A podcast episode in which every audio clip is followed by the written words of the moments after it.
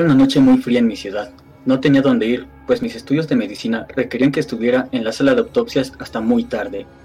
Pero justamente esa noche me siento muy cansado. No sé por qué, pero no reparo en ello.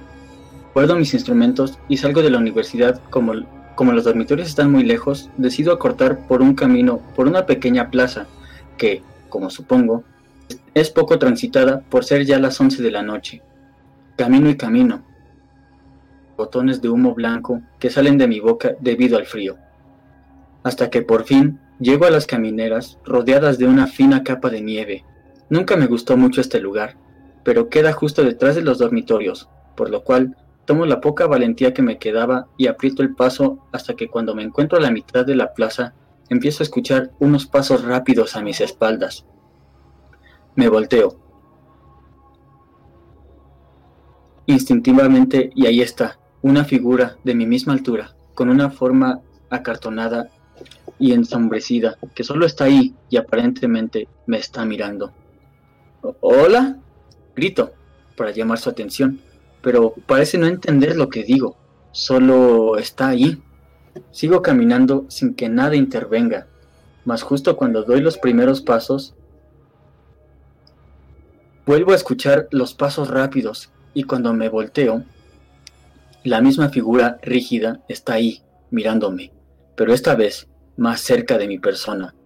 En eso, decido caminar de espaldas para ver si de esta manera vuelve a seguirme, pero nada sucede. Ya alterado, pienso en voltear y salir corriendo hasta que me doy cuenta que con este frío sigue saliendo borbotones de humo blanco de mi boca debido al frío, pero de ese ser no sale nada. Me doy vuelta con lentitud y salgo corriendo en cuanto escucho los pasos de aquel ser yendo cada vez más rápido. Ni siquiera me volteo, solo sigo mi camino con un escalofrío penetrante en mi espalda. En eso veo las puertas del dormitorio a lo lejos. Acelero como puedo, mientras siento que la figura ya está encima de mí. Abro la puerta del dormitorio y sin siquiera mirar si está detrás de mí o no, cierro la entrada y salgo disparado hasta mi habitación. Ya en esta, hiperventilando, descontroladamente alterado, decido recostarme en mi cama, dándome cuenta de lo agotado que estoy, sin tener idea de lo que acaba de ocurrir, pero cuando me volteo hacia la pared para sentir más comodidad, vuelvo a escuchar con un horror indescriptible aquellos pasos rápidos, pero esta vez venían de mi misma habitación.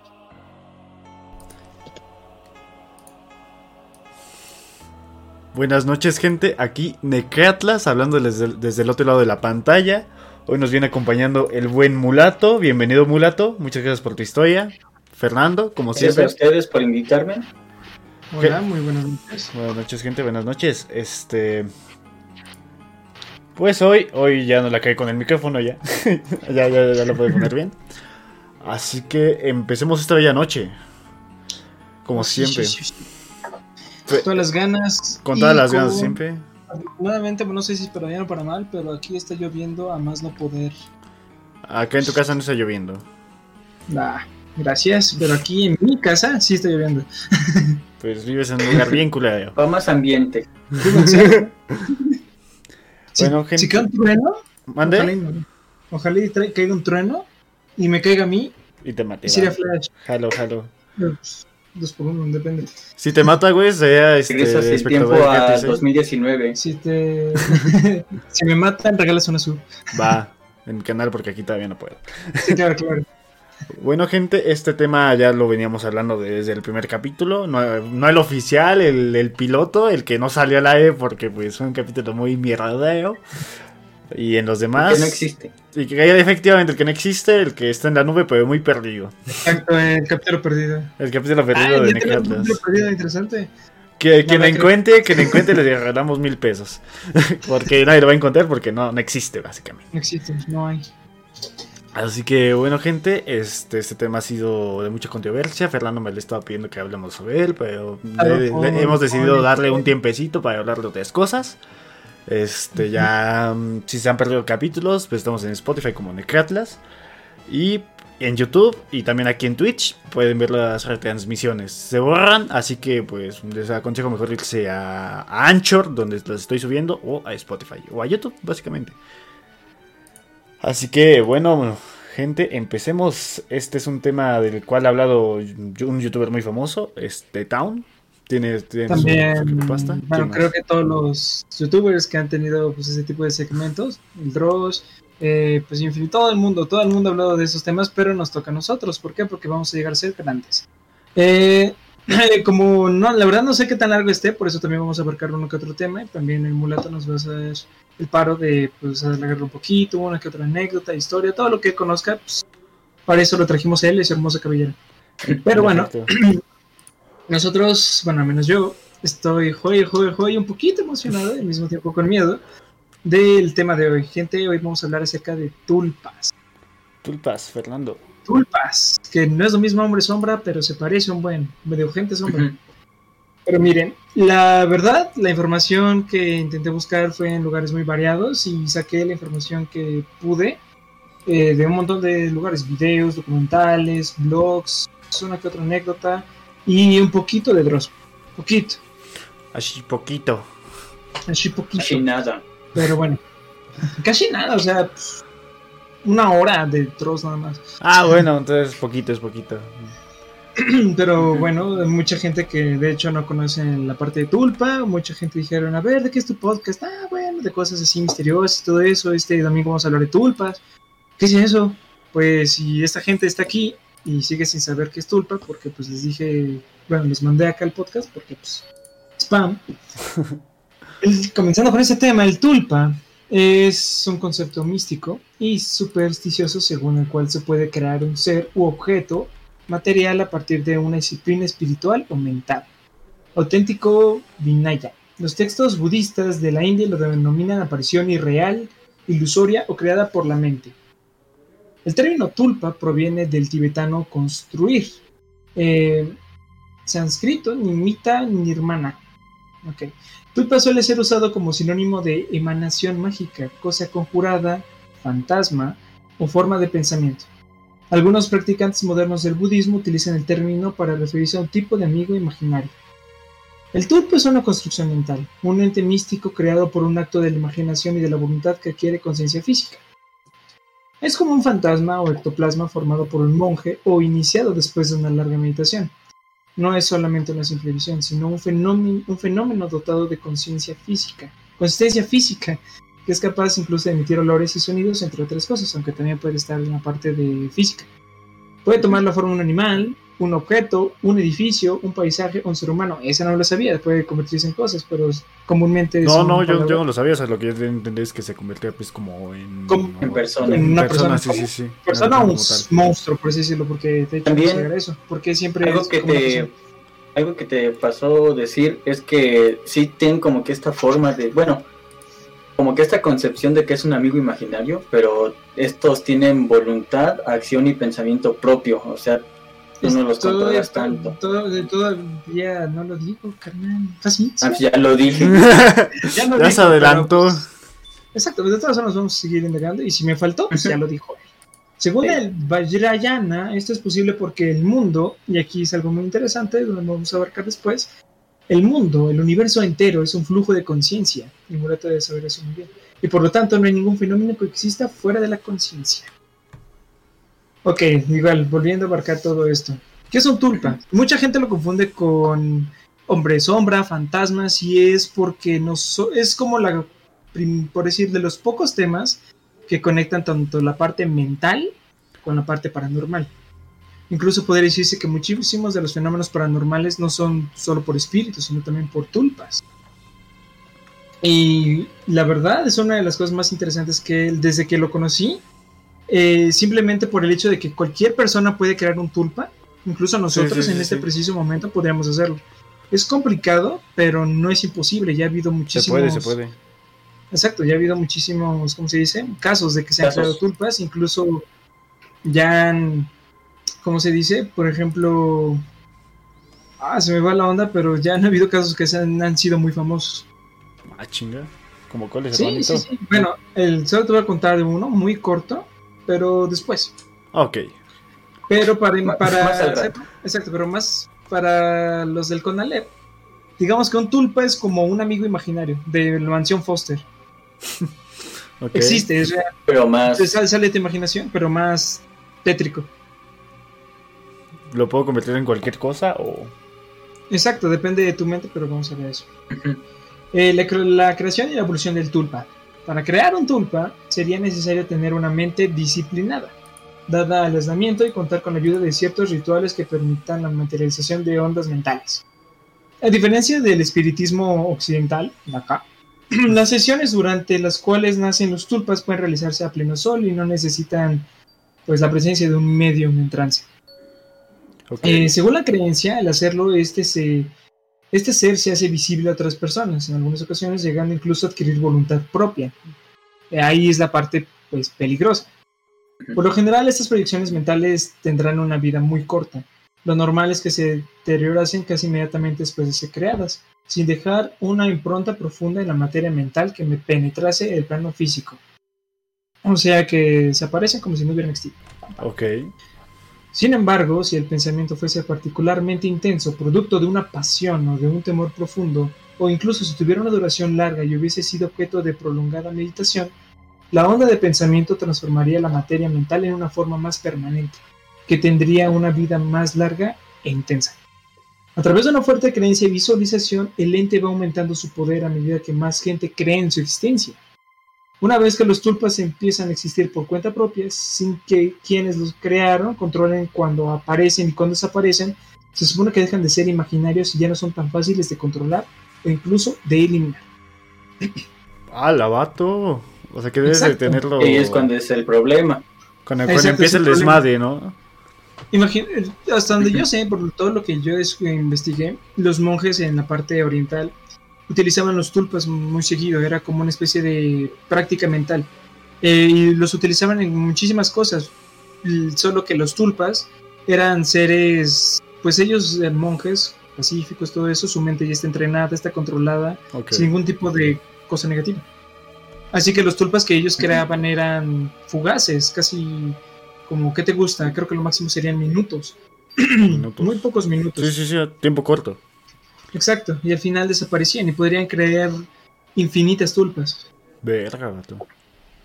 Sin embargo, después de que se, como que se volvió un poco más famoso este tema, o se descubrió este tema no solamente en la parte oriental, sino también en la occidental, y sobre todo en la era moderna, muchísima gente ha intentado crearlo, mm, primero con resultados muy pedorros, Sí, sí, y sí. otros con resultados muy buenos, pero sin embargo, como no tiene una mente muy entrenada como lo hacían esos monjes en ese entonces, los tulpas terminan siendo seres, un, ya ni siquiera pues cosas psicológicas, terminan siendo entes, entes Poderosos. malvados. Exacto. Y como había dicho, entre más, entre más gente sepa de este tulpa, entre más se conozca de este tulpa, mm, mayor es la probabilidad de que viva por un largo tiempo. Ah, la vato. Es como, creo que el mejor ejemplo sería Freddy Krueger. Eh, O sea, tú, no. tú dirías que es un tulpa. Eh, no tanto así, No. solamente por la habilidad de que si nadie cree en él, deja de existir. Pero si alguien como cree... una forma de tomarlo como ejemplo. Exacto, Ok, es una forma de este, Juan nos como preguntó si puede caer un tulpa. Justamente de eso vamos a. De Eso hablando. vamos, es lo que estoy hablando. Animal, concéntrate. Está lo bonito. Es cierto, te amo. En el colillo. Eh, hola, mi amor. es broma, ¿eh? es, es un, es un viewer. Entonces, vamos a la parte de cómo se crean. Eh, las tulpas se originaron de varias maneras y todo esto fue escrito por mí. Jiji, a ver si les gusta. Y voy a Ah, improvisar. Se originaron de varias maneras, ya que pues, estos pues han estado años hace, bueno, ya como lo había dicho, muchísimos años atrás. Y de hecho han habido varias maneras de crear estas tulpas. Eh, va- se dice que en esos entonces había monjes que solamente se dedicaban a eso, no a otra cosa.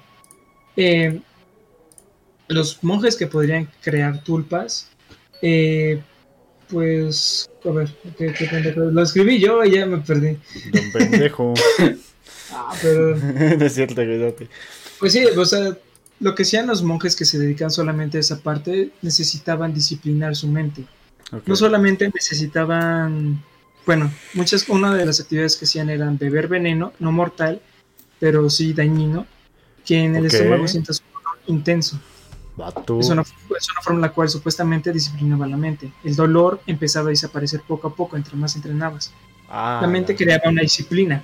Tenías que estar en constante meditación, conocerte a ti mismo, y todo el mundo en cuarentena sabe que eso es muy difícil, sí, poder estar en paz contigo mismo.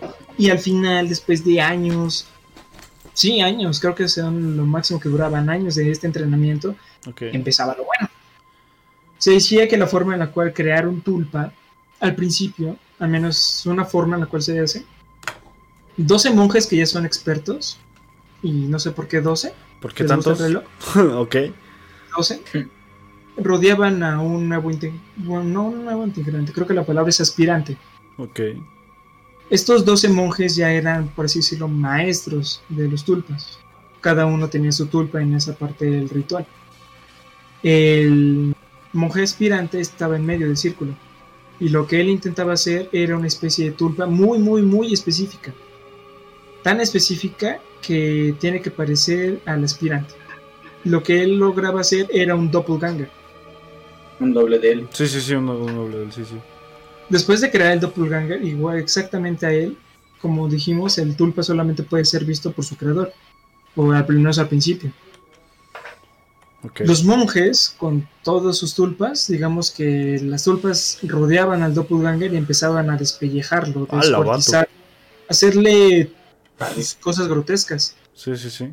Y el aspirante tenía que verlo. Tenía que observar cómo su doppelganger, o sea, ver cómo a él mismo lo descuartizaban, lo golpeaban, todo. ¿Cómo por? Y ya te diré por qué. Ok. Lo que esto, este ritual lo que hacía es que el tulpa de esta manera pudiera tener una vida larga, que no fuera de esos tulpas que son momentáneos, sino que fuera un señor Misix que durara para toda la vida y no se atormente. Y para eso necesitaba entrenar de una forma bien su mente para que pudiera pasarle lo que sea al tulpa sin que él fuera afectado. Este, dice Mayo, sí, un tulpa puede ver otro tulpa. Pues, Eh, uy, muy buena pregunta, pero que yo sepa, no. ok. Que yo sepa. No sé, a ver, ¿tú, tú sabes algo, Muleto? Mm, la verdad no, también consulté información pero no lo vi, pero si no lo pueden ver, Entonces, ¿cómo es que en este ritual que mencionas los otros tulpas interactuaban con el de las Sí, plantas? o sea, sí también como que Ah, checando pues sí, eso. ¿verdad? Sí, sí, pues yo, Ah, yo, bueno. yo, yo- yo opino que sí, ¿no? Pues para poder este. Pues sí, tiene sentido, tiene sentido, Sí, vecino, sí. porque me estoy contradiciendo. Qué pendejo, pero bueno, para eso tenemos a dos personas. pero bueno, si el ritual fallaba, si el. Imagínate, tú, Arturito, estás haciendo tulpa, se parece a ti, ves como otros 12 entes negros, ¿eh? sin racismo, o porque son. Se les confunde por gente sombra, es por eh, eso Ajá, sí. se te acercan, empiezan a descuartizarte, a asesinarte poco a poco, pero no puedes morir, solamente escuchas cómo grita, cómo te torturan. Y tú fallas, tú sientes miedo en alguna parte de ese ritual. ok. Los tulpas lo detectan y lo que miedo. hacen es atacarte a ti. No mames. No te descuartizan ni nada, pero hacen que termines en constante miedo a tal grado de que no puedas, te quedes en estado vegetal o en el mejor de los casos olvides todo. ¿Mm? No conozcas nada de ti y simplemente estés así en blanco, así del servicio no está disponible. Pues podría empezar una, una tipo nueva vida, ¿sabes? Podría ser. Tampoco estaría tan mal. Tampoco ve tan mal, sí, pero sí, no se- tampoco tan mal, pero ¿50-50? Mm, chingón, pero, pero digo, en el mejor de los casos, en el peor de los casos, si te quedas en estado Ah, vegetal. Me Con chingan.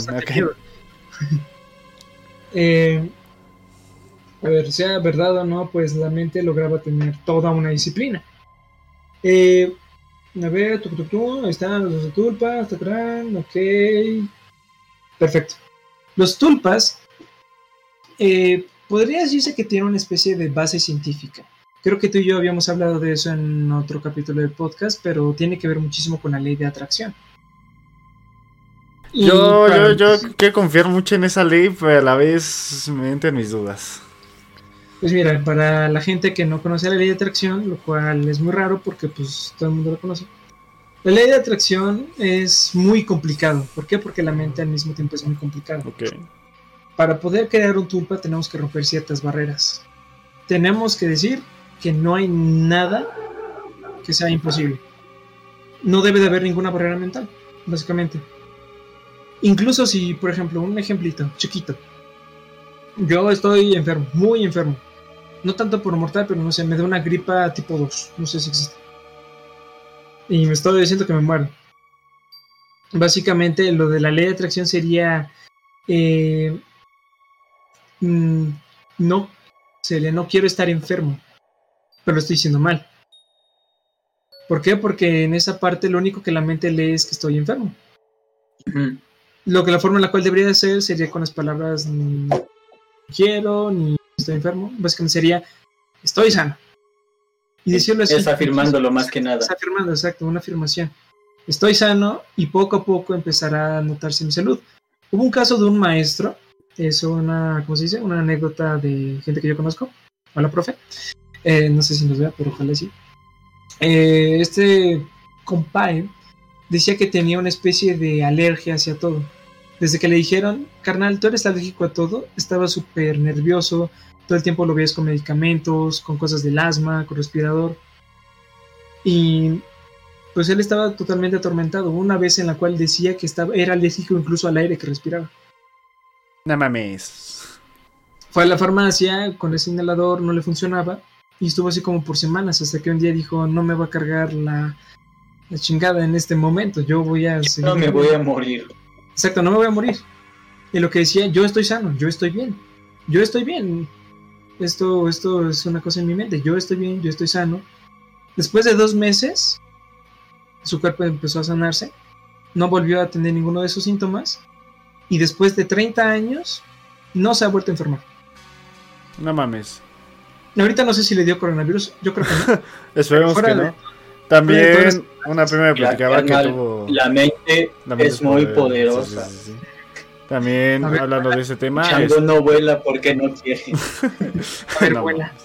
A ver, vuela. Este, también quiero. una prima me platicaba que ella tenía una paciente que tenía cáncer. Y básicamente hizo lo mismo que tu profesor, este, que, que se le empezó a creer a ella misma de, no, güey, yo no tengo esa mamada. Y poco a poco, poco a poco, güey, ya hasta que un día ya se, se- se desaparece esa mamada y es como de, ah, no mames. La mente es muy poderosa, carnal. Pero claro, no siempre son los casos. eh, Te repetimos, es una disciplina esto. Realmente la gente tiene que creérselo, realmente tiene que sentirlo de corazón, de mente, que todo esto está funcionando. Muchísima gente no le funciona. ¿Por qué? Porque está pidiendo algo que no tiene. Por, por- eso misma razón, no se está afirmando las cosas, como dijo Mulato, está diciendo, no, no quiero estar enfermo, no voy a estar enfermo. Es lo que está diciendo. Pero lo que tiene que decir es, yo estoy Justo, es- el usar el término enfermo como que no permite que pase lo que deseas. Exacto, es como si yo te O digo, no pienses en el pingüino y, con, y piensas en el pinche pingüino. Sí, sí, sí, sí, es como la barrera, ¿no? Exacto, esa es la barrera. Sí. Y ha habido esta, ¿cómo se dice? Este experimento que se ha conformado, bueno, se ha comprobado científicamente. Y creo que nos, to- todos nosotros lo hemos comprobado de la mejor manera en Kindergarten. No sé si ustedes, no sé qué kinder fuera. El mío no era de paga, solo digo. Pues.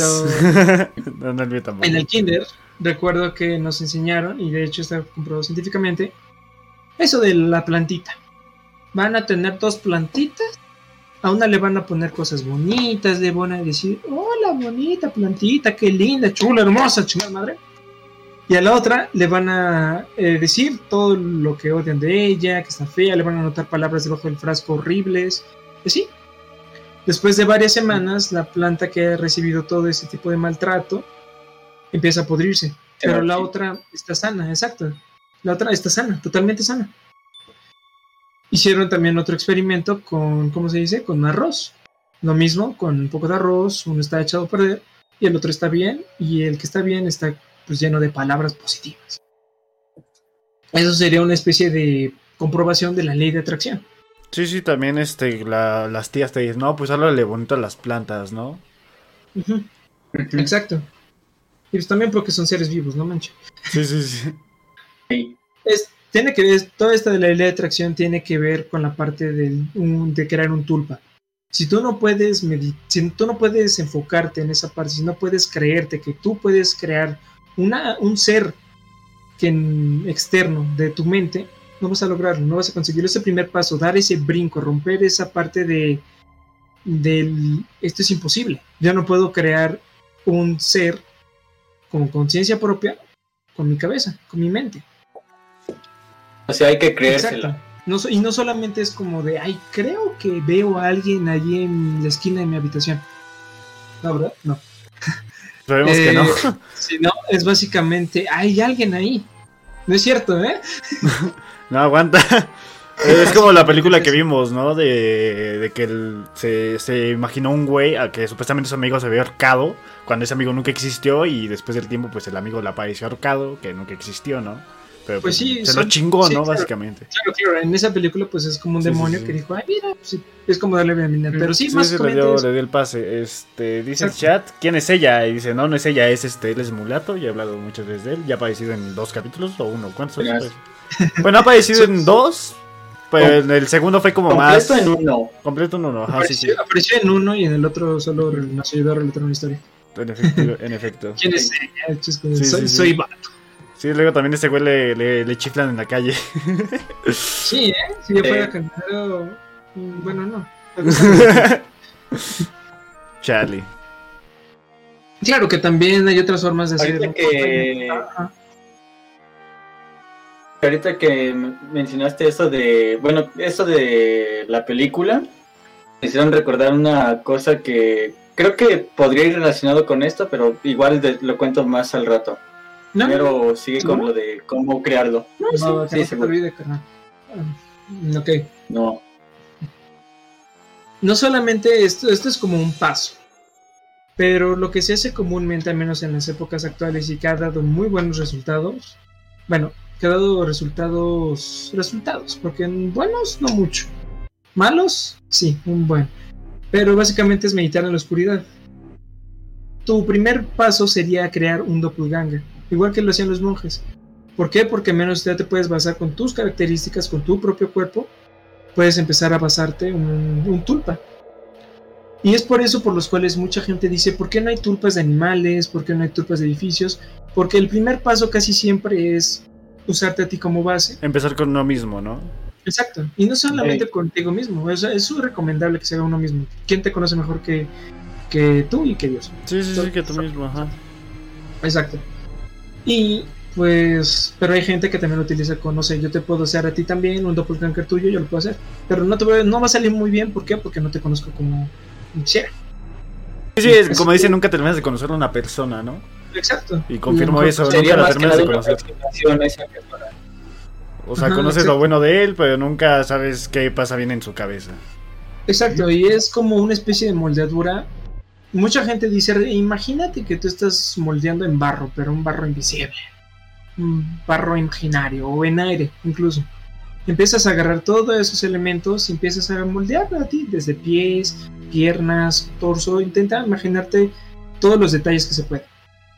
Hay mucha gente que incluso no puede imaginarse una persona y empieza a imaginarse otro ser humanoide, un monstruo. Incluso hay personas que llegan a ser animales. Pero repito, es un poco complicado, así que no hay muchos tulpas que se puedan ver que son pues, animales. por eso. Eh, y esto no va a ser como que luego, luego, es cuestión de práctica, como ya había dicho, es días, meses, años. Como, como años. cualquier cosa, como cualquier deporte, como cualquier Exacto, este, tal vez este muy arte. ex- Tal vez años sea muy exagerado porque después de ciertos meses vas a empezar a notarlo. Sí, sí, sí, como cualquier práctica, básicamente ese es entrenamiento y esfuerzo. Exacto, yo ya sé construir en el Fortnite. Y es por práctica y de cuatro meses, maldita temporada 5. Eh, y bueno, otro consejo. Imagina que, no sé, Mulato ya creó su doppelganger, una tulpa, y le agregó una que otra cosa. Le agregó unos cuernitos, una colita de caballo, unas shishis, no sé, lo que él quiera. Incluso que camine en cuatro patas, no sé. Una forma en la cual puedes hacer un tulpa Mulato ya bien excitado. no mames. se llama No, no, no, canica. no soy tan narcisista. pues una forma en la cual puedes hacer fuerte o que dure más tiempo tu tulpa, sí, básicamente darle energía y es la parte que es muy peligrosa de hacer, que ya es después de empezar a hacerla y si da resultado ya no hay vuelta atrás. Sí, porque consume tu energía, porque es como tu... No, no, no, no, no eso, no solamente eso. Bueno, sí, también. O sea, sí, pero o sea, no, no estoy diciendo de todo lo que consume, pero consume energía, pues. Sí, exacto, al principio pues, puede consumir energía propia, ¿no? De tu mente, pues al pensar. Pero aquí es donde empieza la parte peligrosa, la parte riesgosa, y es revelar tu tulpa a cuantas más personas puedas. Y esa es la parte peligrosa. O Tienes que sea, hacerlo. yo supongo que hay que tenerlo como pues, encerradito, ¿no? Es un secreto. Sí, sí, sí. sí. Exacto, pero es- esto es. Se busca con esto, por eso dice que es muy peligroso hacerlo, pero mucha gente lo hace. Lo que se busca es hacer que el tulpa viva por su cuenta. Aquí ya estamos relatando cómo. O sea, ya les dije cómo crear un tulpa, al menos momentáneo. No solamente eso, me olvidé decir que necesitan pensamientos positivos, necesitan una pasión buena para que pueda Como el funcionar. usar randonáutica. Ándale, sí, sí, sí, sí, sí. Exacto. Es como randonáutica, tú piensas algo y te va a parecer así, positivo. Y es porque, por eso mismo, los tulpas pueden llegar a ser, con un poquito que te excedas de pensamiento de energía, puede empezar a ser independiente. Así que si terminas siendo independiente, mejor que sea un ser de luz y no uno que venga de tu propia oscuridad. Que además a ti te va a perjudicar mismo porque viene de ti mismo. ¿Quién te perjudica más? Pues tú. La chile. Te, te engañas a ti mismo, básicamente. Exacto, pero la parte peligrosa es cuando ya sola- no solamente se alimenta de ti, se alimenta de todos. Ah, ok. Los que lo, Lo, que se hace, exacto, lo que los conocen, lo que se hace, si yo, tú- yo quiero, bueno, Mulato quiere a su yegua imaginaria con su cara, que sea real.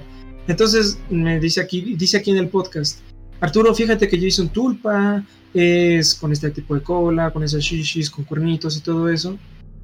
Y empieza a detallarlo un poco más, con los más detalles que se pueda. Y no solamente eso, sino que también tiene que creerse a la persona realmente que sí existe. ¿Qué pasó? Es que volteate así, ve así Pero como un pinche hilito blanco, güey. Deja la verga, aguanta. Eh, Con esto que dices, eh, hay varias historias que cuentan esto de que hay seres como que cautivos que mientras men- como que se alimentan del conocimiento, o sea, de que mientras más gente los conozca, peor porque se van haciendo más fuertes. Y hay unos incluso que se relata que mientras más gente las conozca y mientras más gente les tema, se vuelven más fuertes. Y es por eso que la información que se encuentra de ellos es casi nula. Eso, sí, sí, creo que es lo mejor. Es eso, esa es la forma en la cual podemos decir de los tulpas. Tú haces detallado tulpa, la descripción. Entonces el tulpa se empieza a reforzar con la mente de otras personas, no solamente con la tuya. Y aquí es lo peligroso y las, básicamente lo que dijo Doctor Strange, aquí está la advertencia después del, del encantamiento. Esto puede llegar a matar muchísima gente. Ya ha pasado. Y creo que el ejemplo más notorio, o al menos el más moderno, eh, ay, me encanta decir moderno como tía. Este es el caso del fanatismo. Déjame explicarlo mejor. Una de las cosas peligrosas de que la gente empieza a llegar a meterse muchísimo en el tulpa a un tal grado de llegar al fanatismo excesivo, al fanatismo tóxico. El que empezar a crearlo tanto que no puedas llegar a parar. Tanto que ni necesites ver, querer estar relacionado con él en cierta forma. Sí, sí, sí, Y- como cualquier cosa. El caso más notorio fue en el 2009. En, creo que fue en Nueva Orleans. La verdad no recuerdo, pero los nombres sí. Morgan E. Geyser y Anissa E. Weyer apuñalaron a su amiga 19 veces en un parque para poder ganarse el favor de Slenderman. Y aquí te vas a sacar de duda, ¿por qué Slenderman? Pues fíjate que Slenderman ¿qué podría tiene que ver? Podría considerarse como una tulpa. No mames. Es ficticio. ¿Lo puedes crear? Exacto. No, no es ficticio. El- este vato es ficticio. Nunca existió. Sí, sí, siempre, Este siempre se de creó él, ¿sabes? Exacto, se creó en un foro de, pues, de internet hace mucho tiempo. ¿Por qué? Porque fue el, Something awful. exacto, fue la creación de las creepypastas y el uso del Photoshop. Pero llegó a ser tan popular que la gente llegó a crear una imagen tan fuerte. Bueno, ya como estaban en internet de época moderna, miles, millones de personas empezaron a crear esta figura. Tanto que en cierta forma podríamos decir que ya hizo su, su representación en el mundo físico, como haciendo que dos niñas de 12 años asesinaran a una de sus compañeras con una puñalada. ¿Por qué? Porque ellas querían estar con. Verga. Básicamente, después de que ya está en esa parte, esta es como una forma en la cual puedes entrar al mundo físico. vato. Ok. Este tulpa ya puede considerarse algo físico. ¿Por qué? Porque ya causó la muerte de varias personas. Directa o indirectamente ya lo causó. Así que ya gente ya me permiten 5 segundos que me están llamando en la sala, no se puede qué, así que. Ah, bueno, sí, te sí, lo dejo sí, en tus no. manos, hermano. Claro, claro. Pues igual, como ya, bueno, ya Slenderman podría considerarse un tulpa verdadero. Eh, así que incluso llegan a decir advertencias que una idea, bueno, creo que todo el mundo lo sabe, una idea puede llegar a destruir el mundo. Por lo cual es muy peligroso el que se empiece a compartir todo este tipo de ideas, detalles que se dedica al fanatismo. El fanatismo es totalmente peligroso y se tiene que eliminar. Otra, otra forma en la cual podemos decir que la tulpa puede llegar a formarse y otra que podría justificar el por qué los tulpas son reales, tanto en lo paranormal como en la parte científica, es el poder de la mente en el plano físico. Y aquí puede que me desvíe un poquito en la parte de, cons- de conspiraciones y todo eso. mamada. Eh, digamos que Algo más científico. Exacto, podría decirse así. ¿No has escuchado acerca de la conciencia global? Mm, Sí, sí, Bueno, tú no. ¿Puedes explicarlo? explícale a Luis. por Ah, favor. Soy Mm, pendejo, bueno, no le sé. A ver, es que, es que lo explica mejor. A ver, ¿podrías explicarlo tú? Y ya. Es por lo que yo recuerdo, si estoy mal, luego me corriges tú. Ujú. La conciencia global es cuando como que toda la gente tiene una idea detallada, pero sobre el mismo concepto. O sea, como que comparten el mismo pensamiento de cierta forma. Eh, sí, exacto. Y creo que la. Ah, ok, ok, ok. Creo que podría decirlo. Los científicos que han estudiado esto básicamente dicen, así como tú tienes un montón de organismos viviendo en tu cuerpejito, todos los seres humanos, todos los seres vivos, somos parte de uno, y es el planeta Tierra. El planeta Tierra es un ser vivo y nosotros somos sus componentes. Así que es básicamente eso, la conciencia global. Bueno, gente. Ay, maldita, no tengo agua. Ok. Una forma en la cual podríamos decir esto es una teoría conspirativa en la cual los gobiernos, los Illuminati, empezamos con eso, ya han tenido muchísimo tiempo en la Tierra, ellos fueron los primeros en crear todo esto. Y lo que hicieron es meternos ciertas ideas para que el mundo funcione como ellos quieren. Todas las cosas que ellos planean nos meten primero las ideas y nosotros con nuestra mente, con nuestra forma de pensar, lo que hacemos es hacer que el mundo gire alrededor de ellos, que les funcione a ellos. ¿Tipo show Trump de Truman? Ajá, ajá, ajá, eso, justo así. Así que esto es como que la, una manera muy alocada de, de verlo. La manera un poco más eh, real para la gente que no cree en los Illuminati. Crean. Es la parte de la moneda de dos caras. Tenemos una moneda que pues la vamos a girar, ¿qué les parece? Un millón de veces. La vamos a lanzar al aire un millón de veces ¿Cuántas probabilidades hay matemáticamente hablando de que caiga en cara? Son 500 mil 500 mil un millón, ajá. Exacto, y también de, ta- de tazo. Qué Sí, sí, de taza. sí, sí. Igual, 500 mil. Ah, un millón, sí, sí. Lo que se puede decir es que la gente tiene, tiene la posibilidad, el poder mental, todos en conjunto, de hacer lo imposible. ¿Cómo? ¿Cómo puedes hacer que una moneda caiga 900 mil veces en cara? Matemáticamente es imposible. Lo que pasó fue el poder mental. La gente está conectada en todo esto, que es el, como ya había dicho antes, el universo es pura conciencia. Así que la gente al estar pensando en una sola idea empiezan a hacer la realidad. Es por eso por lo cual los tulpas empiezan a tener cierta fuerza entre más gente crean en ella. ¿Por qué? Porque la mente es poderosa, carnal. Si pensamos en una sola cosa, puede llegar a suceder. Hubo un, Sí, sí, sí. como, hubo un experimento real sí, no recuerdo el nombre científico, realmente no me acuerdo muy bien de los detalles porque estuve escuchándolo y la anoté hacia lo bestia para que no se olvidara. Pero hubo un experimento en la parte de la Guerra Fría donde un científico empezó a colocar ciertas máquinas que pueden, que colocan ceros y unos representando lo que la, gente piensa. es lo mismo de la moneda, pero a ver, déjame intento explicar más.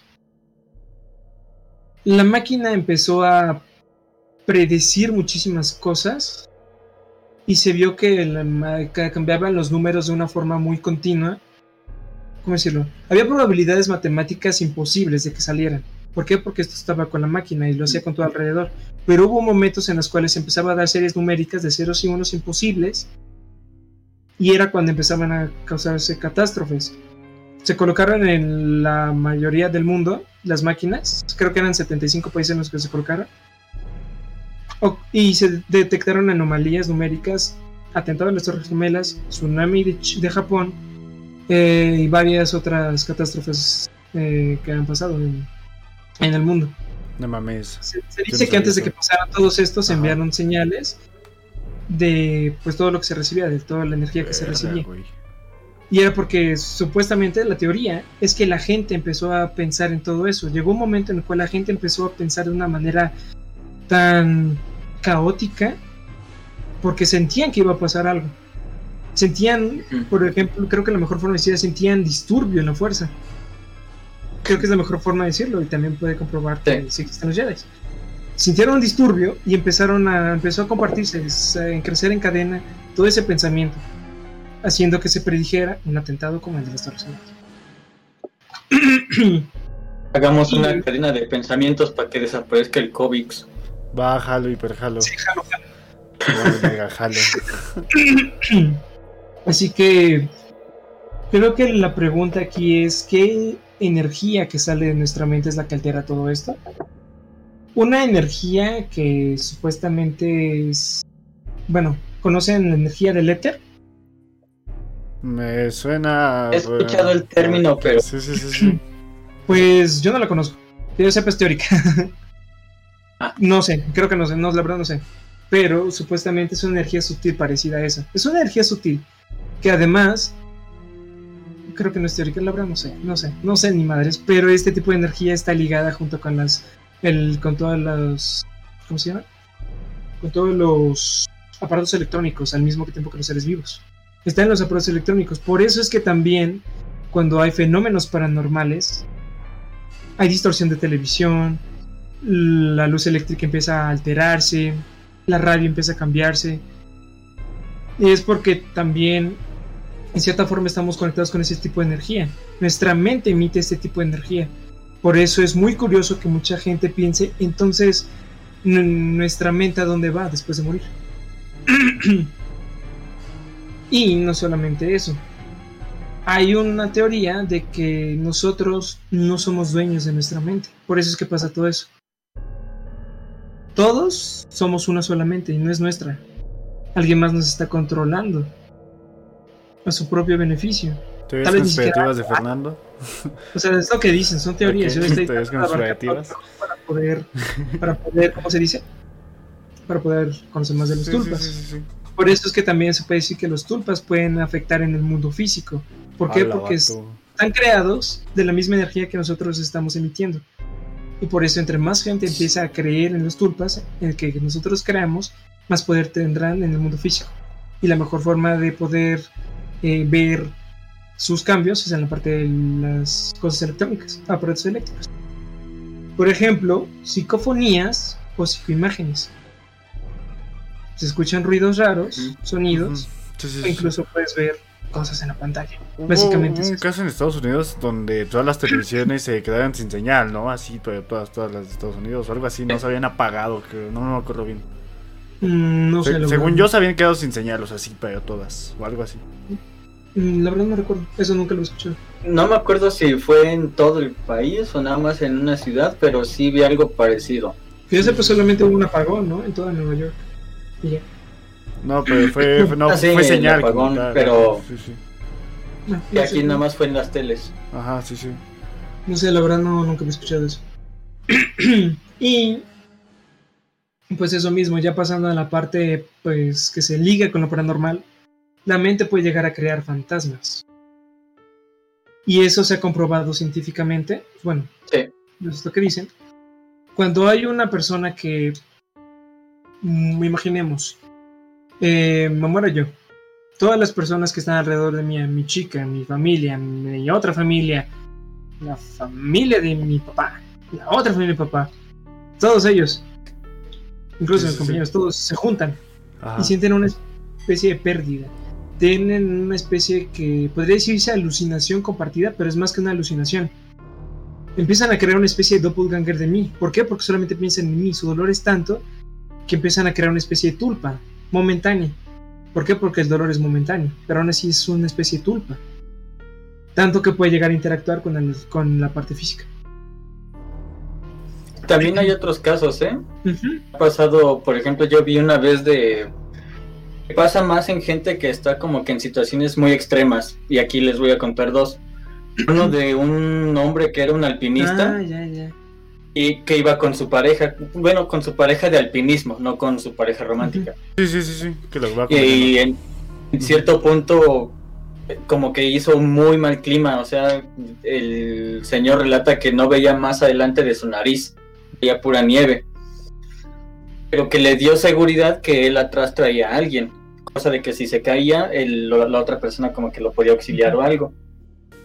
Eso le dio confianza pues, a avanzar pero se dio cuenta de que algo andaba mal cuando se sintió muy cansado y estiró la mano hacia atrás para darle de la barra energética que le estaba comiendo a su compañero. Cuando pasaron como dos minutos y medio de que nadie la agarraba, volteó para gritarle te estoy ofreciendo algo y ya no lo vio. Entonces ahí ya le dio miedo de que, oye, si me caigo ya no hay nadie que me auxilie y se regresó. Y cuando vio a su compañero le cuestionó de, oye, ¿cuándo fue que te regresaste? Y dijo, no, literalmente pasaron 10 minutos de que empezamos a subir y me regresé porque me empecé a sentir mal. O sea que la persona que él pensaba que estaba atrás de él no, iba solo, o sea, era un, un fantasma, por decirlo de alguna forma. de hecho, el fenómeno, no recuerdo que lo hablé, pero le llaman el tercer hombre. Se le dice porque, por la parte bíblica, que dos, creo que eran dos, ¿cómo se llama? Eh, seguidores, no recuerdo cómo se llaman. Apóstoles. Apóstoles. Apóstoles eh, estuvieron, estuvieron caminando, caminando todo eso y encontraron un tercer hombre que los acompañó, los guió y todo eso. Y después de un tiempo ellos se dieron cuenta que era Jesús. Y por eso es... Referencias bíblicas tipo Zack Snyder. Eh, y pues así, ese se llama este, el fenómeno del tercer hombre. Sí, recuerdo ese caso. También hay otro, también moderno, de un, de un corredor de carreras, Fórmula 1 creo, que se accidentó. Llegó, bueno, su auto estaba tanto en llamas que en tres segundos explotó. Pero en ese tiempo le alcanzó el tiempo de salir. Incluso se ve la grabación de cómo llegó a salir. Y lo que él relata después de los años de esta carrera que es que, bueno, básicamente le dijo a su equipo, no manchen, güey, ¿quién fue el valiente que me, que me sacó? Ninguno te sacó, ¿no viste la grabación? Era imposible estar ahí. Tú mismo te saliste. Y si dice que en la grabación ni siquiera está él apoyándose en nada, es como si alguien estuviera cargando. No mames. Ese es el fenómeno del tercer hombre. También está en la parte de, de, la mente de que si te sugestionas, ¿no? O sea, así como de que empiezas a sentir algo, o tú le estás pensando así mucho, ¿no? Exacto, igual que la mente es muy poderosa. Sí, sí, sí, o sea, quieres que no, sí. Y ya, sí, ya fuera de meme, ¿eh? No, sí. Sí, pero dicen que el fenómeno de tercer hombre es totalmente diferente a los tulpas, aunque es muy confundible. ¿Por qué? Porque a pesar de que sea una sola persona, y a pesar de que tus sentimientos sean muy fuertes, si no hay una especie de disciplina, un acontecimiento anterior, no puedes llegar a generar un tulpa. Por eso es muy es otro tipo de tema, porque es como si otra persona fuera, sea quien sea, porque se ha visto miles de veces, fuera a ayudar a esa persona. Verga, vato. Pero a veces ni siquiera ven a la persona, sino es como, por ejemplo, el otro que les iba a contar era de igual. No, gente, no hagan alpinismo, se van a matar. no hagan mamadas. Tantas cosas que hay para hacer en tu casa para que te vayas a trepar cerros. bueno, depende de qué tipo de cerro, ¿no? Ah, Pero bueno, este era otro alpinista que iba igual con uno de sus amigos. Los, los agarró una avalancha. La avalancha los tiró por un risco. Y el amigo sí se murió instantáneamente. Pero el otro chico como que se rompió dos costillas y sentía que le faltaba el aire. O sea, él suponía que le había entrado le había una costilla atravesado un pulmón.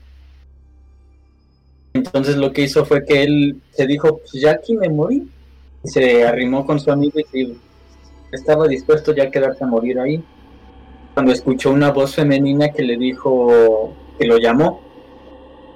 Entonces él como pudo se empezó a arrastrar hasta que llegó a un campamento, pero estaba vacío. Y él fue que primero se empezó a preguntar, ¿por qué esta voz me guió aquí si no hay nadie? como en los cinco minutos otros alpinistas iban, o sea, ellos ya venían de camino porque habían escuchado la avalancha y se iban a regresar a su campamento. Y cuando regresaron ahí estaba el otro chico que se había accidentado. O sea, no vio físicamente al tercer hombre, por decirlo así, pero lo escuchó y esa voz lo guió. Como con Star Wars Luke se pierde y queda ahí. Algo así, podríamos decir que el tercer hombre sería Luke o yo. Obi-Wan. Obi-Wan. Pero sí, ese es el caso del tercer hombre, que es totalmente diferente a la de los tulpas, pero sí es muy interesante. Porque aunque no se vean, se pueden escuchar, o incluso aunque no escuchen, se pueden llegar a sentir. Pero sí, los, los bueno, entonces, el crear fantasmas con nuestra mente, con una especie de sentimiento compartido, mente compartida, puede aumentar muchísimo la energía que está ahí y llegar a crear temporalmente un tulpa. Así que si quieren llegar a crear un tulpa es necesario esto. Ya un repasito, romper límites mentales, entrenar tu mente si quieren a la oscuridad, si quieren no, como ya dijeron, se puede hacer la luz del día. Pero si es necesario entrenar bien tu mente, empezar a, si quieres realmente describir, bueno, decirle a toda la gente que tu tulpa tienes que asegurarte, si es que quieres que sea algo bueno, que sea puros pensamientos positivos. Y describirlo de una forma muy detallada. Si solamente lo quieres para ti mismo, no lo hables, pero si necesitas una gran práctica, puede llegar a tardar años. Guárdatelo, pues. Este, también Juan nos hizo una pregunta, la cual no respondí porque íbamos a hablarle de ella. Este, ¿cómo puedo matar un tulpa o cómo eliminarlos? Ahorita te digo. Y es muy fácil, de hecho. Ah, ok, ok. Y pues bueno, básicamente sería la forma en la cual crear un tulpa. Recuerden, gente, pensamientos positivos todo el tiempo.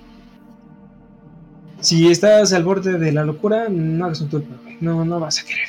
No quieres estar contigo mismo. y Juan ¿Cómo eliminamos a los tulpas? Teniendo en cuenta que un tulpa surge debido a una proyección mental persistente, la mejor manera de eliminarlo es combatirlo con la misma técnica. O sea, un, un tulpa puede ser muy molesto si se descontrola. Un tulpa puede ser, eh, pues incluso llegar a ser muy peligroso. En primer lugar, conviene escoger un espacio tranquilo y, a ser posible, oscuro. Después se ha de llamar o visualizar al tulpa. Cuando éste haga acto de presencia, imaginar un círculo blanco ante nosotros, imaginarlo, no crearlo visualizando dentro de este al tulpa, puesto que ayudará a focalizar las energías posibilitadoras de la aparición. En tercer lugar, para reabsorberlo hay que imaginar que este está formado por capas y que han de pelarse como si fuera un ogro o una cebolla. Igual que una cebolla, para que luego esa energía vuelva a nosotros. Para ello hay que visualizar nuevamente que esas tiras de energías provenientes de las capas regresan a nuestra aura o a nuestro ser. El proceso ha de repetirse hasta pues, ver los resultados. Durante las sesiones se puede visualizar el tulpa disolviéndose y así su energía reintegrándose al universo. Imaginemos que esa es la, es, es la forma más complicada y la más efectiva. Pues, bueno, yo creo que es, creo que la mejor forma sería eh, si solamente tú te lo imaginas. Ok. Ok, sí, sí, sí. O un reducido número de personas. Ahora imaginemos qué pasa si es como tipo Slenderman. ¿Qué se hace? ¿Qué jala? Pues no vas a hacer un círculo con todo el mundo. Simplemente tendremos que hacer lo mismo que los vatos que mataron a Freddy Krueger hicieron.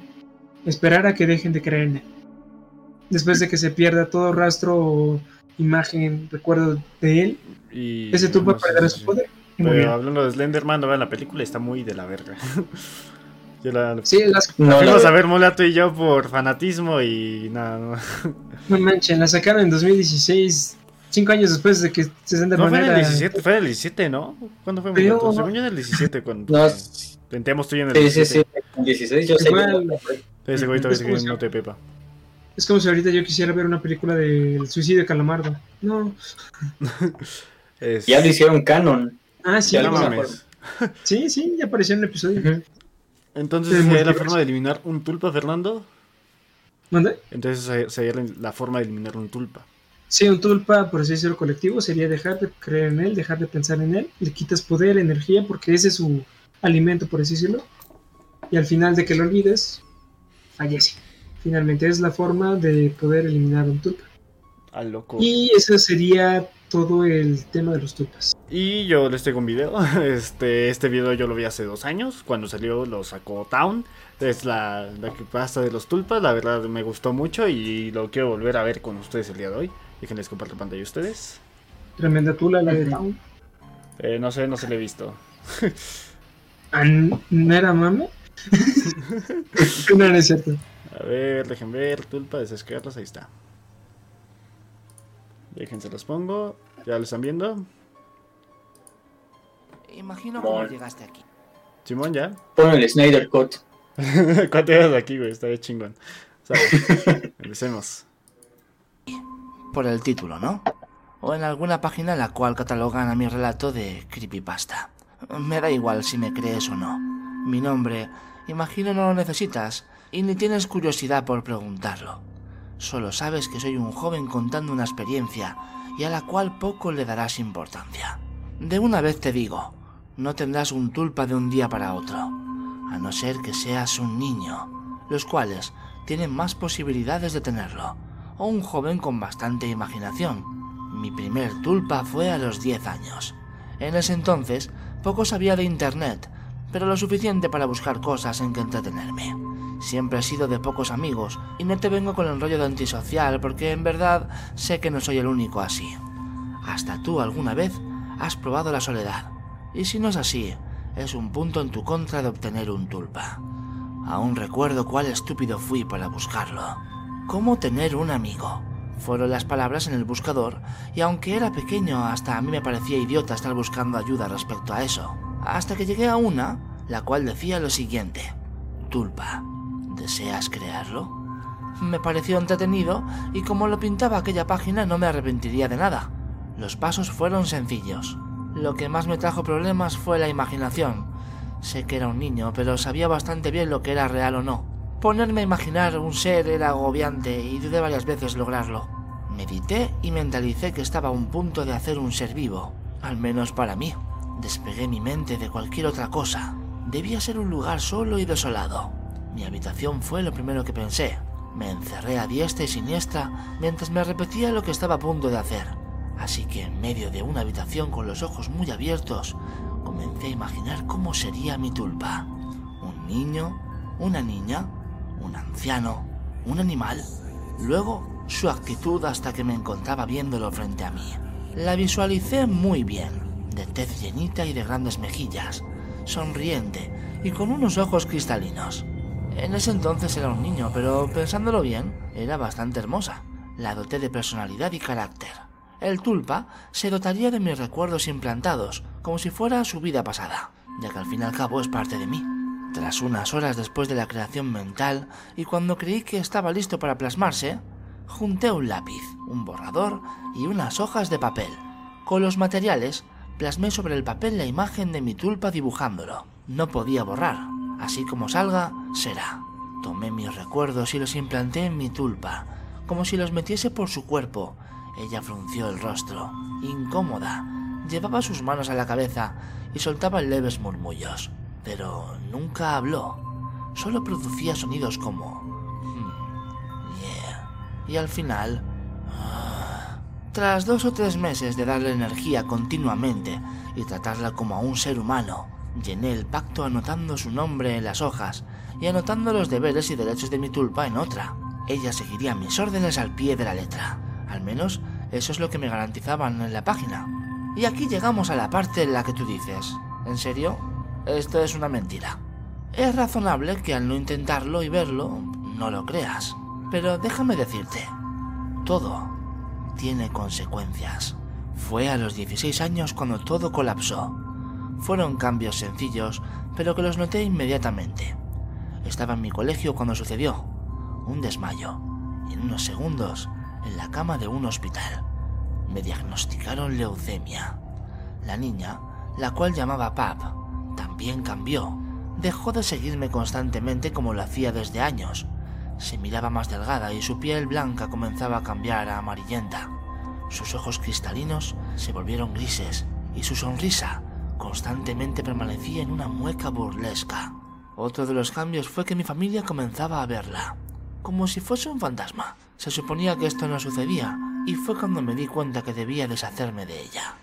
Pero no, no es tan fácil. Incluso cuando escribo esto, siento su presencia, atrás de mí, viendo el monitor junto conmigo y respirando en mi oído. Le pido que se marche, pero ella se niega y ahora sé que estará conmigo hasta que muera o ella termine por alimentarse completamente. Si después de esta historia aún deseas crearlo, ten en cuenta las advertencias. Un tulpa es una construcción mental, un ente místico creado por un acto de imaginación y voluntad, que adquiere consistencia física al ser creado. Solo tú puedes verlo, pero cuando el tulpa toma fuerza e inicia el cambio, de bueno a malo, más personas comenzarán a verlo. Y este se alimentará también de ellos, más de ti, ya que eres su creador. Solo se puede crear un tulpa. El hecho de crear más de un tulpa acabaría por ser un suicidio. Sería como bañarte en una tina llena de sanguijuelas. Si tras este ejemplo aún así lo deseas, adelante. Ellos terminarían sacándote toda la energía que tienes. Día a día se alimentarían de ti. Pap redujo mi vida a seis años. ¿Cuántos años te quitarían si fuesen más de uno? El cambio. Debes saberlo de una vez. Un tulpa no tendrá una apariencia fija. Al sobrealimentar a un tulpa, este va sufriendo cambios. Es inevitable. Entre ellos, el carácter y la apariencia. Llegará un día en que no siga tus órdenes y solo se alimente de ti. Aquí es cuando llegan los problemas de salud, como leucemia o ataques al corazón. Los creadores de Tulpa mueren frecuentemente de uno de estos dos problemas. Ahora, te vuelvo a preguntar, ¿quieres crearlo? Güey, no, no mames. Town. que las Sí, sí de. Town, güey, no mames. Me han mamado, guato, desde siempre. El, cómo los gestan. El cómo Sí, lo- sí. los cuenta, pues, sí, sí están. Sí, sí, sí. No mames. En él me basé. Eso es todo, hermano. Sí, pero Ah, yo siempre veía su, yo siempre veía sus canales de Minecraft. Ah, yo también veía sus parkour, todo eso, y, pero los creepypastas Sí. era como lo que más me llamaba. Tiene, Sí, tiene muy buenos, a ver si un día hacemos una recopilación de creepypastas y los pasamos. Porque la verdad los cuenta muy bien, sí, sí, la verdad, sí. A ver, ¿algún otro comentario? Ya de una vez para pasar al otro tema. ¿No hay más comentarios? Mm, Pues recordé que topan a la, a la fundación SCP. O sea que, Mm, ¿Me albureaste? tal vez. Bueno, bueno, pues esta es una organización ficticia, o no, que se encarga de Ah, hay un juego, ¿no? De esa madre. eh, el contenido. Sí, sí, Hay sí, muchos, pero este es el más chido. Que se encarga como de asegurar, capturar y catalogar y proteger de criaturas o anomalías que existan. Y hay justamente dos que como que cumplen estas características de que mientras más, bueno, hay más. Pero ahorita nada más me acuerdo de dos, que mientras más gente las conozca, más peligroso. Hay uno, es un chico, bueno, un chico adolescente normal, que mientras más gente vaya sabiendo de él, más va creciendo. Hasta, y no hay nada que lo pueda contener, cualquier material lo rompe y demás. Y lo peor es que también se alimenta, crece más del miedo de la gente. Y obviamente al ver a una persona que va creciendo, pues le vas teniendo miedo y se creciendo más y así. Sí, sí, sí, sí. Ok, y ahora gracias a ti y a todos los que están viendo este podcast, ahora ya creció un poco más. Verga. Morato, ¿qué has Bueno, hecho? Pero como me recordó lo de los tulpas, es que esto de que para olvidar, bueno, para que regrese a la normalidad, mucha gente lo tiene que olvidar. Y los de la fundación lo que hicieron es que mataron a todos lo que- los que conocían de él, incluso a los científicos que estaban escribiendo su informe, después de que lo terminaron, se suicidaron. Güey. ¿Qué es esto, Norcorea?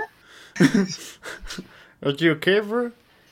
No, no, y pues como siempre Así que ya decimos- saben qué hacer los que están viendo el stream. Mm, Sí, sí, sí, este, como decimos, esto es, lo Suicidio pueden hacer, colectivo. pero pues sí va a tener sus este, consecuencias y no lo saben, pues, controlar como un monje, como tal. Así que, pues, no- nos- lo- les aconsejamos no hacerlo, ya que, Exacto. pues, no pueden sufrir solamente ustedes, sino más personas. Así que, pues, bueno. Sí, así que creo que con eso terminamos el tema de los tulpas. Tema de los tulpas. Eh, me mandó Alejandra un comentario y no sé, mujer, esto ya es como viaje astral, una cosa así. así sí, que- hablaremos de los viajes astrales y todo eso en algún punto, este, pero bueno. Sí, Doctor Strange no existe, al menos no que yo sepa, así que... Sí, perdón. güey, es como si Pero que- sí, o sea, sí, sé, sé que habla, sé que no se refiere a la magia, pero se refiere a la parte mental. Y yo creo que sí. O sea, que en la parte puedes- mental que maneja Doctor Strange sí tiene razón, que los viajes astrales, a lo mejor no es así como tal, pero sí, sí, No. sí existe todo eso, todo- todos los temas que tocan en esa película, a- a- muchos existen.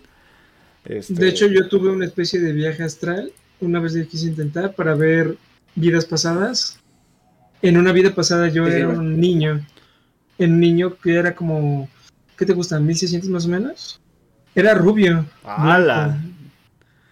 Y no, era pobre, no era, no era ni pobre, Era pobre. ni rico. No era pobre ni rico, o sea, mi jefa bien. se vestía muy bonito. Ajá. Me perdí en el bosque. Ricardo Anaya. No, tampoco era tan blanco. o sea, mi pelo era largo. Estaba perdido en el bosque. Recuerdo haber estado jugando con un pedazo de madera y lo junté con una especie de muñeco de felpa. La verdad no recuerdo muy bien qué era, pero era un juguetito sí, blanquito. Y que una señora se me acercó. Yo había perdido, estaba en el bosque y- porque estaba jugando y una señora se me acercó. Y como que me empezó a sonreír muy raro y como que me quería llevar, me quería secuestrar. Damn. Y yo, me eché- y yo me eché a correr.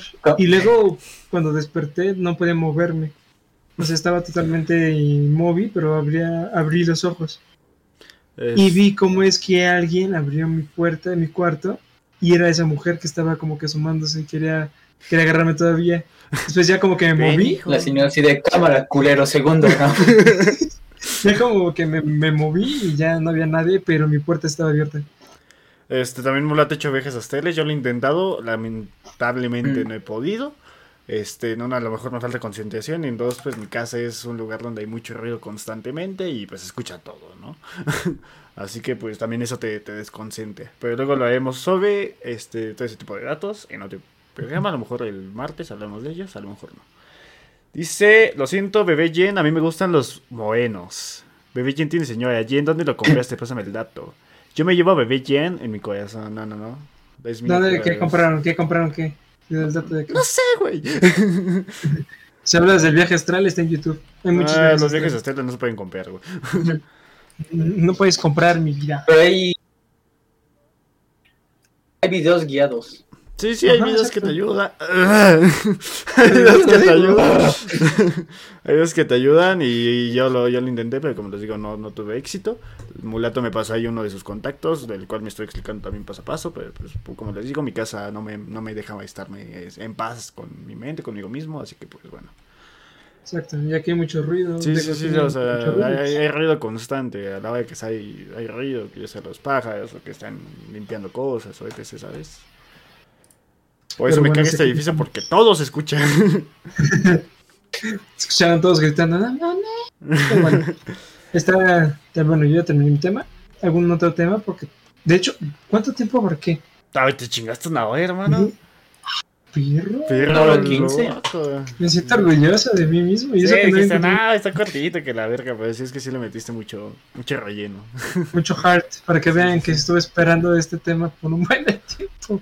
Sí, sí, sí. Fernando ya, ya desde el primer capítulo en el que no existe ya estaba de, no, vamos a hablar de tulpas y esto. Yo de, sí, güey, sí, güey. Sí, Pero bueno, este, hoy les vengo a hablar sobre la isla de las muñecas. Muchos las conocen, algunos no las conocen porque no, a lo mejor no son del, del país, este, se ubica en la ciudad, en la Ciudad de México. Pues se ubica en, el pa- en México, perdón. Y hoy les vengo a hablar sobre ellas. Date, carnal. Aguanta, deja tomar tantita agua. Agua de Ubu. Agua de uva, Sabor- sabor a, e- a güey. bueno. El lugar ha sido siempre objeto de espeluzna- de espeluznantes leyendas, pero la verdadera historia que se oculta detrás de es realmente triste. No es ninguna novedad que en México es un destino turístico para miles de personas cada año. Son más conocidas por sus playas de aguas cristalinas o las ruinas del Imperio Maya que dejó atrás, ancladas para la historia. Sin embargo, todas estas maravillosas existe una zona conocida como Xochimilco, formada por casi dos- 200 kilómetros de canales navegables y, natu- y naturaleza, a tan solo 20 kilómetros al sur de la Ciudad de México. Allí, entre muchas pequeñas islas que hay, se encuentra en especial, una isla que destaca por su macabra historia y especialmente por su aterrador paisaje. El lugar recibe el nombre de la Isla de las Muñecas. Aguanten que pongo música porque no, no la había puesto. Ahí está. Y como su nombre indica, está repleto de muñecas que ponen la piel de gallina a todo aquel que se acerque. En el centro de la isla encontramos una pequeña casa, habitada en su momento por, una única persona, Julián Santana Barrea, que vivió en el lugar durante más de 25 años. Desgraciadamente, el hombre falleció en el 2001, por lo que la casa quedó vacía, dejando un escenario fantasmagórico, con cientos de muñecas, muchas de ellas desmembradas en el interior de la casa y colgando de la vegetación de la zona. La leyenda de la isla dice que en la década de los 50, cuando Julián Santana vivía, una niña se ahogó en uno de los canales que cruza la isla. Al enredarse entre los lirios de la, de la orilla, el hombre que se encargaba de cuidar el original islote en total soledad no pudo hacer nada por salvarla. Se dice entonces que al poco tiempo de lo sucedido, el fantasma de la niña se aparecía en los sueños de Santana. Al mismo tiempo que comencé a escuchar gritos y llantos en los sueños, gritos y llantos en los alrededores de la isla, supuestamente producidos por la niña, quien buscaba atormentar al protector de la isla. Sin embargo, lo que más impactó a nuestro protagonista fue la aparición de una muñeca en el agua al poco, de- al poco tiempo de morir la niña, la cual se decía que era la niña ahogada. Ante el miedo por el fantasma de la niña y apegado por no haber podido salvarla, Julián decidió proteger su casa con muñecas de todos los tipos y tamaños, que funcionarían como guardianas. A raíz de aquello, comenzó a encontrarse cada vez más muñecas abandonadas en los canales, las cuales decidió colgar. Así pasó de unas pocas más de 1500. Evidentemente, hablamos de muñecas abandonadas, por lo que su imagen infunde aún más miedo. A muchas de ellas les faltan extremidades, tienen las cuencas de los ojos vacías, están sucias o podridas. Muchos consideran que esta historia no fue más que un imaginario algo imaginario dado por, por él, pero leyenda o no, el hombre acabaría sufriendo el mismo destino que la niña. En el año 2001, un, envejecido Julián Santana se acercó a uno de los canales para pescar acompañado de su sobrino. Allí le confesó a su familiar que había una sirena en esas aguas que, pretendía llevárselo desde hacía mucho tiempo. En un momento dado, el sobrino fue a ver cómo se encontraba el ganado que pasaba por la zona, que pastaba por la zona. Pero cuando regresó con su tío, este ya se ha muerto flotando en el río. La, la autopsia reveló que la causa de la muerte había sido un infarto. Desde este entonces el lugar se quedaría con el nombre de la Isla de las Muñecas, un lugar en el que el silencio se, este, se entremezcla con la tragedia y el misterio. Las leyendas dicen que cada noche las terribles muñecas eran poseídas por el espíritu de la niña y acompañaban a Julián en sus últimos días. Está bien a cabo, pero pues básicamente, güey, vato. Como las grandes municipales. básicamente, imagínate, güey, imagínate que ser todo el viejito, ah, bueno, no sé si es viejito, ves a una niña entrar y sale una muñeca. Sí, sí, pero por lo que comentas que este güey se las encontraba en los canales y pues es raro, ¿sabes? Encontrarte pues muñecas de canales, vato. Hace unos años, no manches, hay 43 muñecos. y, y ves las fotos, a ver si te se las paso a este chat. Este güey, sí dan un o sea, en una porque están sucias, en dos porque sus ojos, en otras porque no tienen ojos, en otras porque no tienen extremidades. De por sí las muñecas dan miedo. Y luego así, pues puta. Y aparte, la misma fauna del lugar, o sea, las arañas, ya se las están, bueno, como que las envuelven en su misma tela y demás y pues les da más... Sí, les, da más, este, creo que se puede visitar, no estoy 100% seguro. Sí, sí se puede visitar, es un centro turístico de hecho. Aunque la leyenda... Hasta te puedes quedar a acampar. Ajá, se eh. aunque Creo que, no, que yo sepa la leyenda era de que pasaba una especie de alma en pena y las muñecas las colocaba el señor para ahuyentar esa alma en pena. Sí, como te acabo de comentar, hermano. Sí, sí, sí. O sea, me refiero a que es lo que, vi en Extra Normal. ah, ¿se acuerdan de Extra Normal? Sí, yo veía eso. Justamente ponía las muñecas, pero no para Decías que las ponía para calmarlas, ¿no? Sí, sí, pues para calmarle el espíritu de la niña que no se ve chingue chingue. Lo que yo vi era que lo, las ponía para como que para hacerle compañía. Para que la niña no se sintiera sola y justamente por eso al amanecer se encontraba como que varias, perdón, varias muñecas como que tiradas o movidas. ¿Por qué no se Pero por lo que cuentan las personas que se han quedado a acampar, hay más de una presencia ahí. Verga, vato. Pues a lo mejor. A ver si cuando pase todo este desmadre, Mulato también si jala, pues podemos ir a visitarlo. A lo mejor nos va a dar un culo. eh, pues por la anécdota, ¿no? Como Exacto, pues qué perdemos. Pues sí, ¿qué pasa? Dicen que en las noches alguien de negro les corta las tiendas de campaña y así. Es el padrecito de Sáquense. Pues es, el sobrino de este güey, ¿no? De todos los lugares que puede haber sido ese ente, digo, Xochimilco ya hasta hay gente que se ahoga ahí ebrio y no sé qué otras cosas hay. estudiantes, ¿no? No, un, un, que aquí sepa fue un estudiante que en el terremoto estaba súper ahogado, que tembló, se cayó y se murió. Pero en la, la de Xochimilco estuvo uno que estaban haciendo ahí su peda, justamente, y que el güey se cayó y que con las redes, con las lianas, o bueno, con esas madres que están en el agua, pues le chingaron el pie y ahí se quedó y se ahogó y se murió el güey. Fue la niña, fue la niña, la, lo agarró del pie y dijo, no, tú es mi compañía, es mi hijo, ya. Es mi hijo. Pues sí, a ver si cuando pase todo este desmadre, este, nos ponemos de acuerdo. Estaría muy interesante, de hecho estaría estaría interesante grabar y todo eso. Si no ven la grabación el martes o domingo siguientes porque estamos muertos. pero... Nos cargó la verga. Pero se la mandaremos a alguien antes de morir. Ya son 46. Será el próximo éxito Found Footage. Ah, huevo. AMLO, ahí te voy. Bueno, la bruja de Blair. Dos vatos que no tienen mucho cabello y alguien que sí tiene de forma excesiva encontraron este tipo de de ente que grabaron después de haber desaparecido dos semanas. Pues sí, Mulato tiene una cámara, nos las podemos llevar y pues grabar, ¿no? Yo tengo la de mi iPhone que dura la pila como por, ¿qué te gusta? ¿Tres horas? Sí, pues eso también podemos cambiar con los teléfonos, pero pues es que creo que se veía de mejor calidad en una cámara, ¿no? Bueno, Sí, obviamente, o sea, lo bueno, estoy diciendo esto- más- Hacemos un snipe, hacemos el, el mulato cut. el mulato con- Está de chingón. Bueno, Sí, sí. Sigo. Los turistas que viajan hasta este lugar afirman también que hay cierto aire de brujería en el lugar. Las muñecas parecen mover la cabeza y las extremidades. Incluso algunas llegan a seguirte con la mirada, o al menos así lo, lo afirman muchos de los curiosos que se desplazaban hasta, hacia este lugar. Hablando de esos, es como las pinturas cuando vas a un museo y tiene como ojos y sientes como que te va viendo, ¿no? Sí, yo siento que Yo es no como el mismo efecto. Yo nunca he sentido eso con pinturas, yo solo con muñecas. No, o sea, con pinturas a mí me pasa mucho que, que hay en una casa, por ejemplo, o en un museo y como que sientes que te está viendo, ¿sabes? No, o sea, siempre, siempre dicen eso, incluso los muestran en caricaturas, pero yo nunca he sentido eso, que una pintura me ve. Solo muñecas, quién sabe por qué. Mm, Pues quién sabe, hermano. Bueno. Lo vas. Solo Julián Santana supo lo que realmente ocurrió. Si es que verdad pasa algo, en cualquier caso todo dependerá de las creencias de cada uno. Aunque independientemente de las leyendas, el lugar merece ser visitado al menos una vez en la vida. Este, a ver, déjenme, déjenme buscar la isla de las muñecas. La isla de las muñecas. Imagencitas, les comparto la pantallita. Aguántenme. Vaya, vaya, vaya, los plátanos.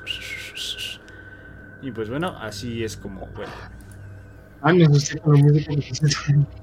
Sí, sí, o sea, él dice que él se las iba encontrando y le estaba poniendo. Pues para encontrarle tantas muñecas. Nada más puedes llegar en trajinera. Ah, sí, no mames. ¿Cuánto, como cuánto mide la isla?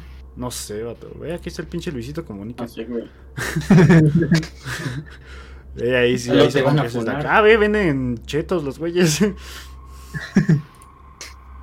sí, Mira esa muñeca toda rara, la que está ahí, la que está en la imagen esa. ¿Está? No manches, mira esos ojos. Sí, sí, pero ve, güey, o sea, chiquitas, grandotas. Mira ese muñecón. Barbies, hay Barbies, ve, hay una, dos. No manches, que iba a querer una Barbie. Bueno, a menos si yo fuera de esa isla, así como, de, no manches, ya- como que ya tienes, estás acostumbrado a un tipo de muñequito, ¿no? Sí, sí, sí. Sí, no Pero bueno. mames, se ve de lano, vato. Y en la noche de estar puta. O sea, no, no. Apuntas con una linterna y del ojo de una muñeca Pues se ve ve este, este árbol, güey, está repleto de esas madres. Hay recorridos nocturnos. Ah, chingada No, madre. No, ya. Lo Sí vamos quiero. a ver en el día, pero. Y No, también en la noche. Mira, Billie Eilish. este pendejo. Y ahí. Este. Pues para los que están escuchando el podcast.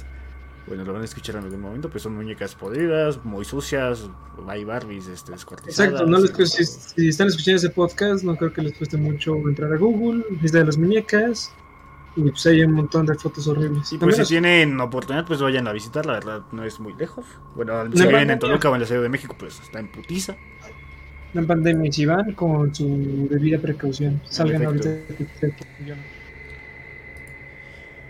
Y bueno. Este, seguimos. Ok. Cuenta la leyenda que Don Julián, quien era vigilante de la isla de las muñecas, descubrió el cuerpo. Ah, sí, eso ya lo había dicho, ¿verdad? Por lo que desesperado hizo todo lo posible para salvarla a la vez. Sin embargo, la pequeña murió por causas extrañas y desconocidas. Eso sería como lo único que, que llegó a ocurrir en esa isla. No lo, lo que nos contaba Mulato, que los que se quedaban eran. ¿Qué, Mulato? Lo relatan que alguien vestido totalmente de negro les rompe su tienda de campaña. Y pues bueno, gente, ahí está. La verdad, pues la isla de las muñecas no es algo así que digas. ¡Wow! Pero sí, la verdad. Pues, es- no, sí. Exacto, o sea, si lo describimos aquí, no es así como que, uy, una gran historia y todo eso, no, pero quédate ahí un día, una noche, alrededor de varias muñecas, sabiendo que, uy, que las utilizan para espantar algo, que no está vivo, que no está muerto. Si te asusta. Váyanlas a visitar, de verdad, si tienen la oportunidad, vayan a visitar. Este, échense ahí unos, unos alcoholillos, no se alcoholicen porque luego pasan cosas malas. Y sobre todo si te mueres ahí, imagínate qué feo. Sí, sí, sí. Van a aparecer muchas más muñecas en los canales. Así que- cabo se murió, con un chorizo. Dale. Y también hoy venimos a hablar sobre un lugar que es mm, yo creo que muy conocido por todo el mundo. Este empezamos con el famosísimo, inexplicable, inexplicable Triángulo de las Bermudas, hermano. No, sí, sí, sí, sí. El Triángulo del Diablo. Ah, también conocido como el Triángulo del Diablo. Han ocurrido muchos sucesos, este, la verdad, qué puto miedo. Dice. Hace 66 años esta semana, cinco bombarderos estadounidenses que habían despertado en la costa de Florida para entrenamiento desaparecieron. No se hallaron rastros de los aviones ni de los 14 hombres que iban a bordo. Su misteriosa desaparición dio lugar a la historia de El Triángulo de las Bermudas. En la mañana del 6 de diciembre de 1945, mientras salía el sol sobre la base aérea Fort Lauderdale, en Florida, comenzaban la búsqueda por mar de la tripulación del vuelo de entrenamiento número 19. Buscamos en todas las islas durante una semana, pero no encontramos restos de nada. Le explicaba a la BBC el teniente David White, que en aquel entonces era instructor de vuelo en, la base. Más de seis décadas después, el teniente White no recuerda en el momento que escuchó la noticia. Estaba jugando al bridge con mi esposa. Vinieron a avisarnos qué había pasado y que qué íbamos a hacer. No lo podíamos creer. ¿Cinco aviones perdidos en un simple vuelo de entrenamiento? No, no.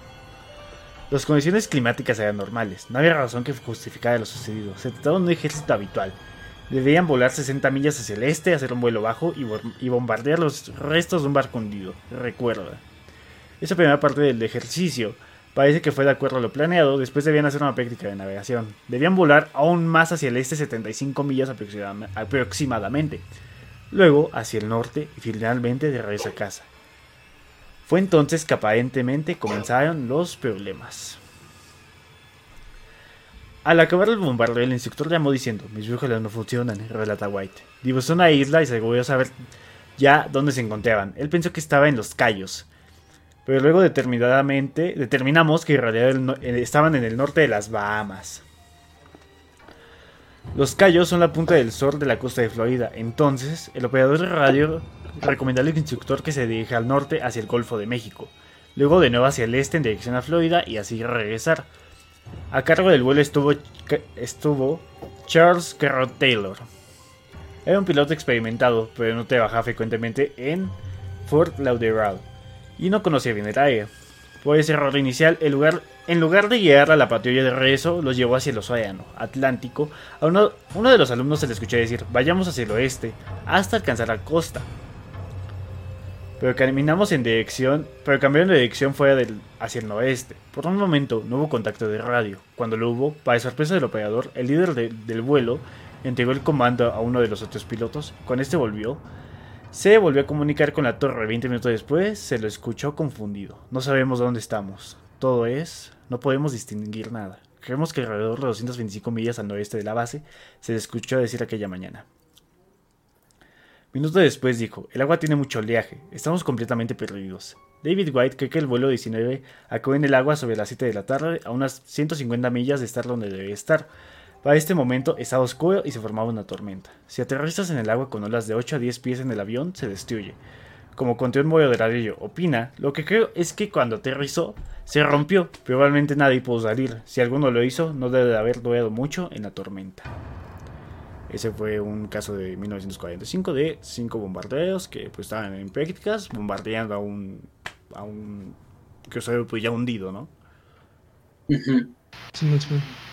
Es, es el mismo que después se encontraron los las aeronaves hundidas pero sin los cuerpos de los pilotos ni de nadie. Efectivamente aumentó en ese vuelo. De hecho, hubo otro caso ya hace mucho tiempo, creo que fue en 1800 y tantos, cuando empezaron a utilizar los botes, tanto que eran parte de diésel como parte de, bueno, de, de combustible, como parte de remos. Creo que hubo uno que era muy grande, era el más veloz de todos y pues utilizado tanto como comercial como para el turismo. Ok. La tripulación en un día simplemente dijeron que había una especie de no sé que vieron niebla y todo eso después de que pasan por el Triángulo de las Bermudas no se encontró a nadie el barco estaba totalmente intacto era como si no, no vieron saquearon nada no hubo sangre no hubo ningún rastro simplemente fue como si toda la gente de ahí desapareciera no había rastro de que alguien se hubiera bueno no hubo ropa tirada y nada de eso simplemente estaba así ¿Está? Como si- ¿Desapareció? Ujú. exacto sí tipo Thanos pum, nada chasquido. Exacto, después de ciertos, de ciertos, ¿cómo se dice? Años, se vio el avistamiento de ese barco Así como de, oye carnal, ¿qué no tenías un barco de estos perdidos? Sí, no, ¿por qué? Eh, lo estoy viendo, pero no hay nadie. Ah, no. Y así dice que está vagando por todo el océano. Es lo que dicen. Incluso creo que el último avistamiento, más bien... Sí, el último avistamiento, y ahí fue donde se cerró el caso, fue en 2009. Y Ah. se perdió en 1800 y tantos, ¿eh? Pues para que todavía siga en funcionamiento y sin nadie. pues, Sí, dicen que sigue intacto, dice que sigue intacto. No es como si estuviera abandonado ni con mo, es como si estuviera nuevecito. Sí, sí, no, no, no ver güey, pues. Tal, Ajá, ajá. El barco de Teseo. Pero, ¿tú, ¿tú qué piensas que es, qué es lo que habita ahí, Fernando? O sea, ¿tú qué dices? ¿Por esto pasó? Ay, de hecho he estado buscando. Hay muchísimas cosas de qué es lo que hay ahí. Hay tanto, bueno, mira, déjate cuento. Creo que la primera tipo avistamiento, por así decirlo, que fue el que dijo, no manches, esta cosa está rara, carnal. Fue cuando Cristóbal Colón narra que al pasar por esa zona, que está entre, ¿qué- ¿cómo lo has dicho? El Caribe, Estados Unidos y... Mm, Puerto de México. Creo que bueno, por ahí. No sé, pero cuando Cristóbal Colón pasó por ahí, dice que vio una bola de fuego caer en esa parte. Con la niebla se desapareció. Y después de eso salió una luz brillante cuando venía de regreso y vio ese lugar. Apareció como una especie de luz. Algo que emanaba una luz.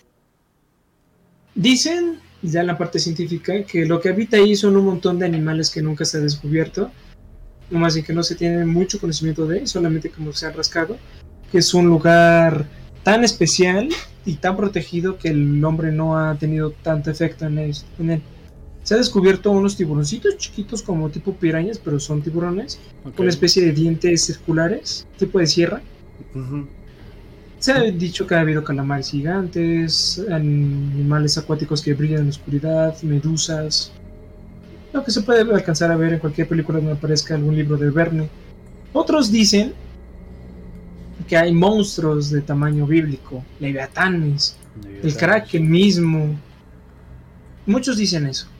La verdad es que es como la parte de película, Sí. parte fantasiosa.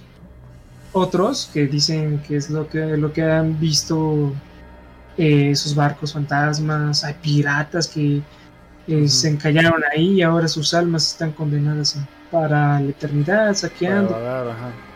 Exacto.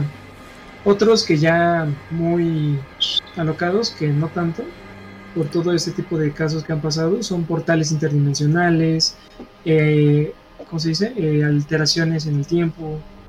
Otros, pues, los mismos que nombraron desde hace pa- lugares pasados, que es el mismo infierno, es el portal al infierno. Lo que sí podemos estar seguros es que el Triángulo de las Bermudas, así, de hecho también les llaman el Triángulo OVNI. ¿Por qué? Porque ha habido muchísimos avistamientos de objetos voladores no identificados en esa zona. Luces que pasan, transmisiones totalmente extrañas, y también por eso la parte de anomalías atemporales o, o portales interdimensionales, porque han captado conversaciones que no tienen ningún sentido, han captado eh, cosas que no se pueden explicar. Incluso hay casos en los cuales gente que supuestamente estaba perdida y que ya debió haber estado muerta vuelve a aparecer. Lo de los barcos. Pero eso sí, se, ha habido avistamientos ovni ahí. Ok. ¿Por qué se le llama el Triángulo de la Muerte? El lugar en sí es como una de las zonas más peligrosas del mundo por el hecho de que tiene olas de más de 30 metros de alto. En ese lugar, en ese lugar donde está, todas las olas que se generan son mortales. Ajá. Imagina, pues es como, ¿cuántos son 30 metros? ¿Un edificio? ¿Más de un edificio? Más o menos. Pues, Un poco más. Sí, sí, un poquito más. Pero Más que el son, ángel son gigantes. muchísimo más que el Ángel de la Sí, Independencia. sí, sin pedos. Nah, pues creo que 30 metros, el tamaño de Godzilla. Te voy a dar en su madre con gente. No, no, no. Mí. Pero es, eh, Sí. y, y pues es, eso, es por esas razones que muchísimos embarcaderos ah, han pues se han destruido. Ok. Y también pues son, hay un montón de huracanes ahí, así que también los vuelos se dificultan en pasar por allá. Otra gente dice que lo que provoca, lo que los que habitan ahí son los atlantianos. Eh, es la Atlántida misma. La tecnología es tan avanzada que lo que hace es simplemente destruir el otro tipo de tecnología que hay en, en la superficie. No mames. Porque hay gente que está súper fumada y dice, no, pues ahí está la Atlántida. Ajá. Ya ves, pues ya viste la Aquaman. Aquaman. Ajá. Sí, ahí está la coma. Sí le daba. Y pues ya la parte científica, otra vez, solamente es una anomalía en el campo magnético, por eso es que las brújulas que, que se ponen medio locas, o incluso burbujas enormes de gas metano, que es lo que hacen que los barcos exploten. ¿Qué se ha visto ahí? Más que los animales que te digo, Mm, no, no se ha visto nada más, los ovnis también, pero no se sabe en cierta forma qué es lo que habita en es, por eso es que es muy misterioso. De las Bermudas es como que los lugares que si se pudiera, mucha gente iría a ver, pero no se puede, ¿por qué? Porque no bueno es. Sí, efectivamente, gente. Si lo piensas bien, la alternativa más que más miedo da es la que dice que son animales que no están catalogados porque da pie a la otra teoría de que hay literalmente monstruos porque hay que recordar que el mar es lo que menos explorado está de, de lo que conocemos. O sea, 5% sabemos más del exacto, espacio que exacto. En 30 años hemos sabido más del espacio que de nuestro propio mar. Así que sí, sí, sí, exacto, concuerdo con eso. El mar es un lugar donde puede incluso habitar algo muchísimo más grande de lo que nosotros conocemos como, bueno, lo que hemos visto en la ciencia ficción. Quién sabe, tal vez esa, eso, esa madre le rompa el hocico a Godzilla y a Kong. Tal vez. por eso sie- siempre he dicho que hay cosas que es mejor no saber. Exacto, Hay así cosas que, que es mejor no, no, no desenterrar, no, no conocer, ¿no? Nunca Exacto. sabes qué, qué tan malo es. A su tiempo, a su tiempo se sabrá. En efecto. El Triángulo de las Bermudas está formado por 1.1 millón y medio de kilómetros cuadrados en alta mar dentro de un triángulo equilátero, de ahí viene su, su famoso nombre, el Triángulo de las Bermudas, que forman las puntas de las Islas Bermudas, Puerto Rico y Miami en Florida, Estados Unidos. Ese triángulo imaginario encierra un secreto dentro de ellas. Cientos de barcos han desaparecido desde que se tiene noticia de este lugar. Casi 100 aviones y miles de personas. Están todos ellos en el fondo del mar, han ido otra dimensión, están hundidos con la ciudad perdida de la Atlántida, como venía mencionando este Fernando. Probablemente no. Pero el ser humano siempre le ha gustado añadir un poco de leyenda a fenómenos que no ha podido demostrar. La primera noticia escrita que se tiene es en el año 1950, bueno, aparte de la que les conté de los bombardeos, de la pluma del periodista sensacionalista Edward Van Winkle Jones, que escribió en el diario Miami Herald acerca de la extraña desaparición de un gran número de barcos en las costas de las Bahamas. Dos años después se sumó a este misterio del escritor George X. Sand, que aseguró que la zona había sido una de las misteriosas desapariciones marinas, y más adelante en el año 1964, la revista de artículos de ficción Argosy Magazine publicó un completo artículo titulado El mortal triángulo de las Bermudas, en el que se habla de extrañas desapariciones de fenómenos, de fenómenos paranormales y misterios que hacía de quien, navegaba, esas aguas, ya no volvía. Dice, pero ¿por qué este lugar? Porque fue y es un lugar muy de paso muy frecuentado por barcos y aviones que viajan desde el continente americano e- a Europa. Sus fuertes vientos y las corrientes del Golfo hacen que tanto la navegación como los vuelos sean más rápidos. Es una especie de atajo o ruta rápida para viajar hacia- Europa y como ya sabemos, en cuanto mayor es el número de embarcaciones o aviones que pasan allí, mayores son las probabilidades de que les pase algo. Hay leyendas como agujeros negros en el Triángulo de las Bermudas. Si bien es cierto que los agujeros negros existen y hay toda teoría desarrollada por numerosos, científi- por numerosos científicos, entre ellos el famosísimo Stephen Hawking, ya muerto, canse en paz mi pana, es improbable que esa zona haya uno porque un, un agujero negro es una región finita del espacio en el que la masa concentrada es tan potente que nada se escapa a su control. Es decir, si Sí, una agu- exacto. El, el que, el que dijo eso, hay un agujero negro ahí, está, está pendejo. Pendejo. Exacto, si la luz no puede escapar, ¿cómo por qué crees que se va a tapar con el agua? Tú dime. Es decir, si existiera un agujero negro en las aguas o el cielo de esta zona, todo lo que pasa por allí desaparecía sin excepción. Pero bueno, en la superficie del continente perdido, la Atlántida. Esto es mucho suponer porque ni siquiera se ha demostrado que la Atlántida exista. Sabemos de esta ciudad, gracias a los diálogos de Platón, Timeo, en el que los atlantes perdían la soberanía de la Tierra de la mano de los atenienses, sin duda superiores a ellos. Esta teoría surgió del psico Edgar Case eh, de 1877 a 1945, asegurando que los atlantes tenían una tecnología subdesarrollada consistente en cristales de fuego que literalmente lanzaban rayos y obtenían energía. El elemento le salió tan mal, el experimento le salió tan mal a los atlantes que su maravillosa isla terminó hundida. Y el poder de estos cristales que seguían activos hoy en día interfiere con los aparatos tecnológicos de barcos y aviones. Esa sería tu teoría. Perro, el punto cero. Ándale. Y también está la de los monstruos marinos. ¿Quién ha oído hablar del Kraken? Un monstruo marino de proporciones gigantescas que a todo lo que se pone frente a él. Pues este y otros como él habitaban en las aguas del Triángulo de las Bermudas, comiéndose literalmente todo lo que se pone ante sus fauces. Esta leyenda pudo venirle al avistamiento por parte de marineros y piratas, y piratas de calamares gigantes de 14 a 15 metros de longitud que habitan las aguas profundas de alta mar y el resto es leyenda. Mames, me gustó esa oración. Hay que ponerle derechos de autor. ¿eh? El resto es leyenda. Ah, jalo, jalo, jalo. OVNIs. Otra teoría improbable, la zona es una estación extraterrestre en la que los ovnis apropian de personas para llevárselas a sus planetas para estudiarlos. Las teorías más alarmistas aseguran que los extraterrestres nos estudian con el fin de saber cuál es nuestra tecnología y nuestras habilidades para después usarlas en nuestra contra e invadirnos. Las más, las más amables dicen que los extraterrestres apropian de personas en esta zona estacional con el fin de salvar a la humanidad del gran holocausto final. Que es... Eh, y pues como siempre te decimos, le dejamos cualquiera de esas cuatro teorías a su, a Exacto. Exacto. Ustedes quieren creer en ovnis, monstruos, piratas, en no sé, todo en agujeros negros, Exacto, ya tienes que estar muy mal o no viste cursado la primaria, pero sí. Si quieres creer en eso también lo respetamos. No de hecho, dicen que hay, que hay una base ovni también en México. ¿Sí? ¿Dónde?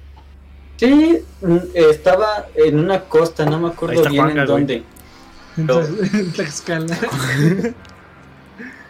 Pero de, de hecho, como que el argumento que más daban era que cuando hubo un huracán de, y, e iba a chocar justo con esa costa, como que se desvió y bajó su intensidad. Pero cuando ya tocó con costas estadounidenses, aumentó su Mm, como que aumentó su intensidad. Justo cuando ya había eludido la zona. Así que. Ajá. Está ahí un monólogo de este. ¿Cómo se llama este pendejo? Este Ricardo, no sé qué. El que hizo yo no lo, yo lo vi por todos. No. No, el, el, el comediante. Ah, el Ricardo Farril. Ese güey, donde. ¿De dónde decía que era este güey? Que supuestamente que había este aliens abajo del mar y cada que se acercaba un huracán este se, se deshacía, güey y que la gente cree que era por ovnis, pero no acuerdo bien del lugar. Debería de escuchar toda, todo, el, todo el pinche monólogo pues para saber, ¿no? Yo imagino que es la Tlaxcala, la verdad. Si hay una base ovni, yo creo que sería Tlaxcala. En vez de Área 51, ese es el lugar. es el Área 51 de México. Área 52. La ciencia habla sobre ello. Al igual que las leyendas, las posibles teorías científicas también son muchas. Normalmente tendemos a notar con significado sobrenatural aquello que no podemos explicar, pero la realidad también puede acabar con una buena historia de ficción. Esas son algunas de las teorías más probables. Errores humanos. Por desgracia, los errores humanos ocurren. Muchos de los accidentes que han tenido lugar en estas zonas tienen que ver con errores de cálculos, con fallos tecnológicos propios de grandes aparatos o malas decisiones. Es algo que nunca se podría demostrar simplemente porque ya. Porque ocurren en zonas que al ser tan extensas y alejadas de las costas recuperan restos que se hace prácticamente imposible recuperar. Meteorología. Meteorología. Otra de las posibles teorías para, pasa por la climatología. Tifones, huracanes y grandes tormentas que provocan olas de cientos de metros pueden ser fácilmente las causantes de los accidentes de las embarcaciones del mar y aeronaves en el cielo. Y como dijo este Fernando, variaciones magnéticas y niebla electrónica. Hay una, hay una teoría quizá ciencia mitad ficción que habla de una, nieve, de una niebla electrónica. Ese concepto lo acuñaron Rob McGregor y Bruce Jerrinon en su libro The Fog. Ambos supervivientes de un accidentado viaje por la zona aseguraron que el vórtice electrónico en medio de una niebla espesa chocó contra las alas de su avión. Debido a que esta niebla electrónica, todos los aparatos tecno- tecnológicos de aquellos años, los 70, se estropearon dejando a la pareja sin rumbo y sin visión. Según su propio relato, 75 minutos después apareció en una zona de Miami en la que era imposible estar en tan poco tiempo. ¿Realidad? ¿Ficción? Puede que ambas. Ya que el Triángulo de las Bermudas es uno de los lugares de la Tierra en los que las brújulas señalan, el norte verdadero y no el norte magnético. Y, y de ahí que se diga que en el Triángulo de las Bermudas las brújulas se estropean. Se tienen datos que el propio Cristóbal Colón le sucedió esto en un viaje hacia el nuevo continente. A su paso por la zona, el 8 de octubre de, 1900 de 1492, pendejo, las brújulas se estropearon. Dejaron de marcar el rumbo. Colón no dijo nada a su tripulación y probablemente se evitó que le tiraran por la borda, en un punto en el que ya estaban desesperados por alcanzar tierra firme. Sí, porque pues, yo pienso que después ya están tanto todo tiempo en el Sí, mar, exacto, sí. así como... Si no puedes decir ninguna tontería si no has descubierto la India. Que Y una que ni a la India llegó. No, pues no. No, pero, pero, hey, los con- los colonizaron. Chale. Agujeros azules. El subsuelo marítimo de las Bahamas tiene agujeros azules. ¿Y qué son ellos? Pues rutas de miles de años que existen en la zona y crean corrientes muy fuertes que son capaces de lanzar a la deriva barcos de gran tonelaje. Son cuevas verticales profundísimas. Se tiene constancia de la profunda de, de la que la más profunda del mundo, situada en esta zona, se llama Agujero Azul de Sancha Jungle y tiene 300 metros de profundidad. Pero esos agujeros no solo existen aquí, también están en la península de Yucatán y, el- y en el arrecife Lighthouse de Belice, en Centroamérica. sea, o sea, entonces, ¿qué son? Son como especie de... O sea, son agujeritos que te Son jalan. fosas, ¿no? Más o menos. Sí se puede decir así básicamente. Ok, es que, no sé, o sea, por la forma en la cual dijiste, a mí me, se me vino a la cabeza, vengo de la SEA, oh, chico. ah, puta película. Bueno. Explosiones de metano. Un reciente descubrimiento de este mismo año en las aguas de Noruega puede aportar una nueva teoría respecto al Triángulo de las Bermudas. En esta zona, en unos cráteres muy profundos, similar a lo que hablé antes de los agujeros azules, había grandes concentraciones de gas metano en la zona de las Bahamas. El calor de las aguas tropicales y los propios barcos hace que el metano explotase, formando no solo corrientes marinas, sino destrozando buques y barcos como si fueran de papel. Las teorías son muchas, desde las más extravagantes hasta las más científicas, pero ninguna soluciona este enigma, que son cúmulo de todas. Aún así, finalmente, la realidad se impone. No hay nada en esta zona de nuestro planeta que sea de especial relevancia, comparándola con otras zonas, pero está claro que para el ser humano siempre ha sido más romántica la idea de algo sobrenatural, porque, ¿qué sería de esta vida sin misterios? Tú lo has dicho, tú lo has dicho. Sería bien aburrido ahorita que lo pensamos. Es como, como todo, porque primero pues, lo piensas de forma subjetiva. y Empiezas a decir, no, y ahí son las manos del Jesus que ahí tienen los hoyos de los clavos. Y pero luego al pensarlo de forma objetiva, si te dices, pues como que no se puede, ¿verdad? Sí, pues sí. Y como Bueno, que se pueda tener hoyos en las manos, sí, eso sí. Pero, Ah, Eso sí. pero, pues, es diferente. O sea, a diferencia de otros tipos de temas, y no para pensar, por ejemplo, al menos en la parte de la religión, las, todas las religiones, como que sí tienen como lo que se puede, ¿cómo puedo decirlo? Su comprobación, por así decirlo, tienen algo que los que fundamenta todo. Por ejemplo, la mía pues, se fundamenta con la Biblia. Eh, el de otros también con otro tipo de escritos. Aquí lo misterioso de Triángulos de Bermuda es que no se tiene registro de nada. No se tiene nada, nada, nada, y es la parte interesante, la parte picosa de la sopa. No se sabe ni nada. y Y como así hay otros, muchos otros casos. En efecto, este, pues van a seguir desapareciendo aviones, barcos y ya nunca sabemos en realidad qué es lo que pasa en esas zonas. Normalistas. Y Es el PRI. Es, el PRI. Es AMLO y su 4T. De Salinas. ¿Salinas? Ahí está Colosio. Tal vez está Pedro de Colosio en una de esas. En una de esas. Pero como le decimos gente, este, ahí les dejamos a su, a su criterio, si creen en monstruos, si creen en algo normal, en ovnis, en que creen que las corrientes marinas, que explosiones de metano. Pues se los dejamos a negros. su agujeros negros. Se los Exacto. dejamos a su a su idea. Consideración. Exacto. consideración. Y pues bueno, Hay que poner la advertencia de todo lo que se diga es solo de entretenimiento, queda al público toda sugestión o creencia. hay que, hay que quitarnos de, de que un güey se fue a la isla de las muñecas y nunca apareció. Y su último mensaje fue: Lo viene Catlas y nos chinga la madre, ¿no?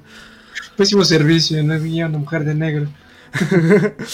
Y no me rompí mi casa de campaña. Pero bueno, gente, con esto abarcamos tres temas el día de hoy. La verdad es que Buenísimo. más me gustó fue el de los tulpas. Mi parte favorita del día fue los tulpas. y el tema de las bermudas. del de Atlas? A mí también me gustó. Y pues bueno, gente, con esto nos pasamos a despedir. Pero sin antes decirle a el canal de Mulato. ¿Cómo se llama Mulato?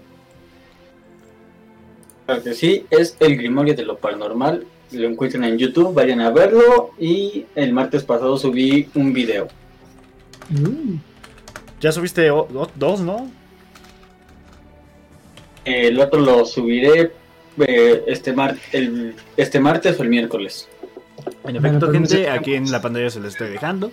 Subió la del Soledad, la verdad está muy bueno, ya tiene 25 vistas. Y la historia de Mr. Mix la contamos el año pasado en este canal. Pero también se la pasa a Mulato, escúchenla con su voz y puta, te quedas cagado. Así es. Así que, pues bueno, gente, ahí ¿Algo está más? la recomendación del día. Película, ¿alguna Ah. película que recomienden? Ah, bueno, pues a ver, hablamos de Buscando a Nemo, un poquito de referencias a Infinity War. Eh, ¿Qué más? Puede ser también la de Babadook. No, la he ah, sí, Baba, Babadook, es. Pues que eso es como una. Bueno, sí, es que sería una especie de tulpa, pero de depresión, ¿no? Mm, pues creo que tú a base, a base de su... Está en Netflix, la pueden ver. Está muy buena, es del. Que esa sí da miedo, da muchísimo miedo. Está muy chido. Eh, ¿Qué otra sería? Eh, Coraline, ¿por qué? Porque me he querido verla toda la maldita semana. Sí, la verdad. La de Vacaciones del Terror con Perrito Fernández. Porque sale una película. Eh, ah, ¿Cómo se llamaba? Creo que otra película que podría considerar aparte de Tulpas es Animales Fantásticos. ¿Ves de que los niños magos cuando se retienen mucho pueden crear una especie de ente? Que se llaman oscuros, creo.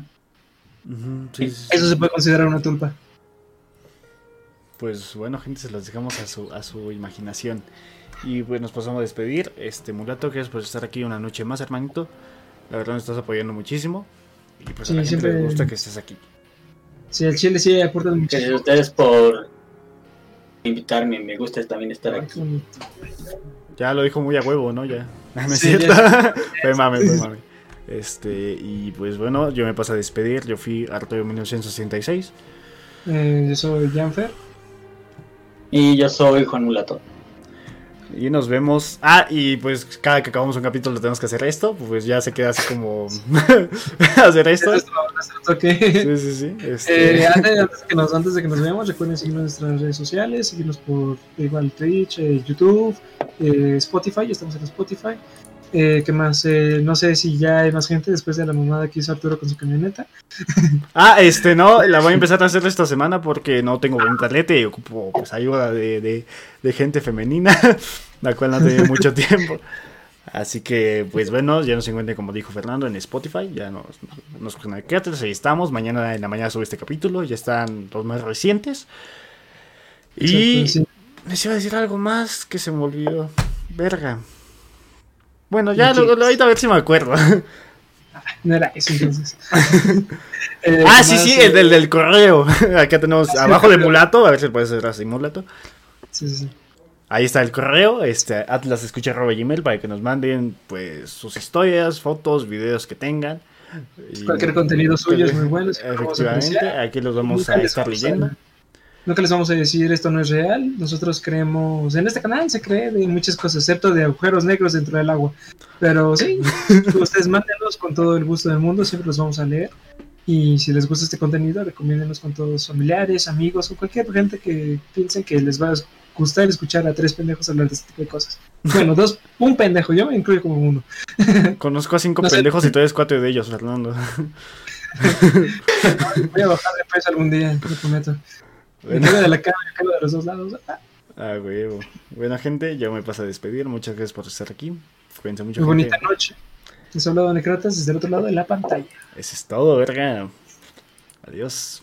Fui Adiós. Snow y nos veremos en la próxima. Ah, puto. Ahí los ya págame mis 500 baros. Ya- soy el hierro, carnal. Bueno, este, yo también me quedo, pues para decirles, les dejo un que- una creepypasta de Town, no son muy largas, este, o música, como siempre les dejo pues música cuando me voy. Así que, ¿qué dicen gente? Les dejo una creepypasta de Town o música. La música aleatoria de mi playlist, la verdad no sé qué va a salir, así que ustedes dicen, puede salir tanto una de, de Carta de Alexandra como una muy chingona, ¿no? De Coldplay, qué sé yo. Así que, pues bueno, gente, ahí lo del chat. Lo que quieras, bebé, ok. Este Android, pues para, por mí yo pongo pues, los dos, güey. No, no, no. Me, me es indiferente, vaya. Julie, Julie, siempre, siempre que nos dice que pongamos música. A ver qué nos dice esta vez. A huevo, Fernando, puntos de, en segundo plano. No, aquí no hay puntos. Nico, ni te viento del día, eh, qué pedo. Entonces, música. Música, dejamos música. Bueno, gente, yo me paso a despedir. Mañana tengo clasecitas. Y pues, ya saben, me siguen en mi otro canal, Arto de 1976. Nos vemos mañana a las 8 de la noche. Cuídense mucho. Chao.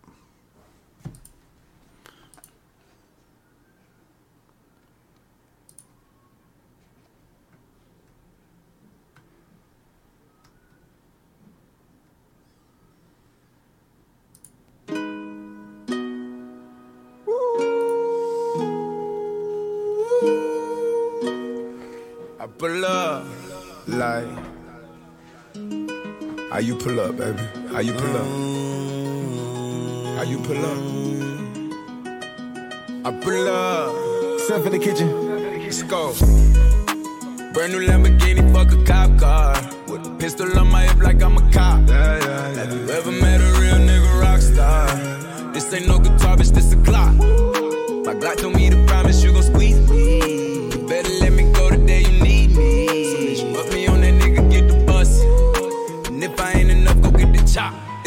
say I earned it, ain't a nigga gave me nothing.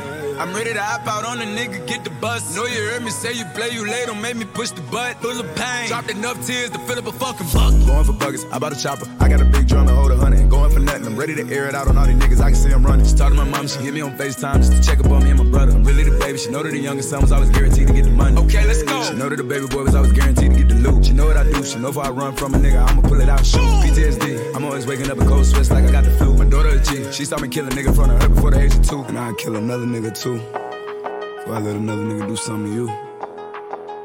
Long as you know that, don't let nobody tell you different that they love you. Let's go. Brand new Lamborghini, fuck a cop car. With a pistol on my hip like I'm a cop. Have you ever met a real nigga rock star? This ain't no guitar, bitch, this a clock. My Glock told me to promise you gon' squeeze me. You better let me go the day you need me. So bitch, put me on that nigga, get the bus. And if I ain't enough, go get the chop. Keep a Glockin' when I ride in the Suburban. Codeine, had a young nigga swerving. I got the mop, watch me wash him like detergent. And I'm ballin', that's why it's diamonds on my jersey. Slide on outside and flip the block back, yeah, yeah. My junior popped them and left him lopsided, yeah, yeah. We spin his block, got the rebound in his ramen. For me one time, you can't cross me again. 1200 horsepower, I get lost in the wind. If he talking on it, y'all depend, dolls and take his chin. Maybach SUV for my refugees. Five blocks in the hood, put money in the streets. I was solo and the ops called me at the gas station. Had it on me 30,000, thought it was my last day. But they ain't even want no smoke.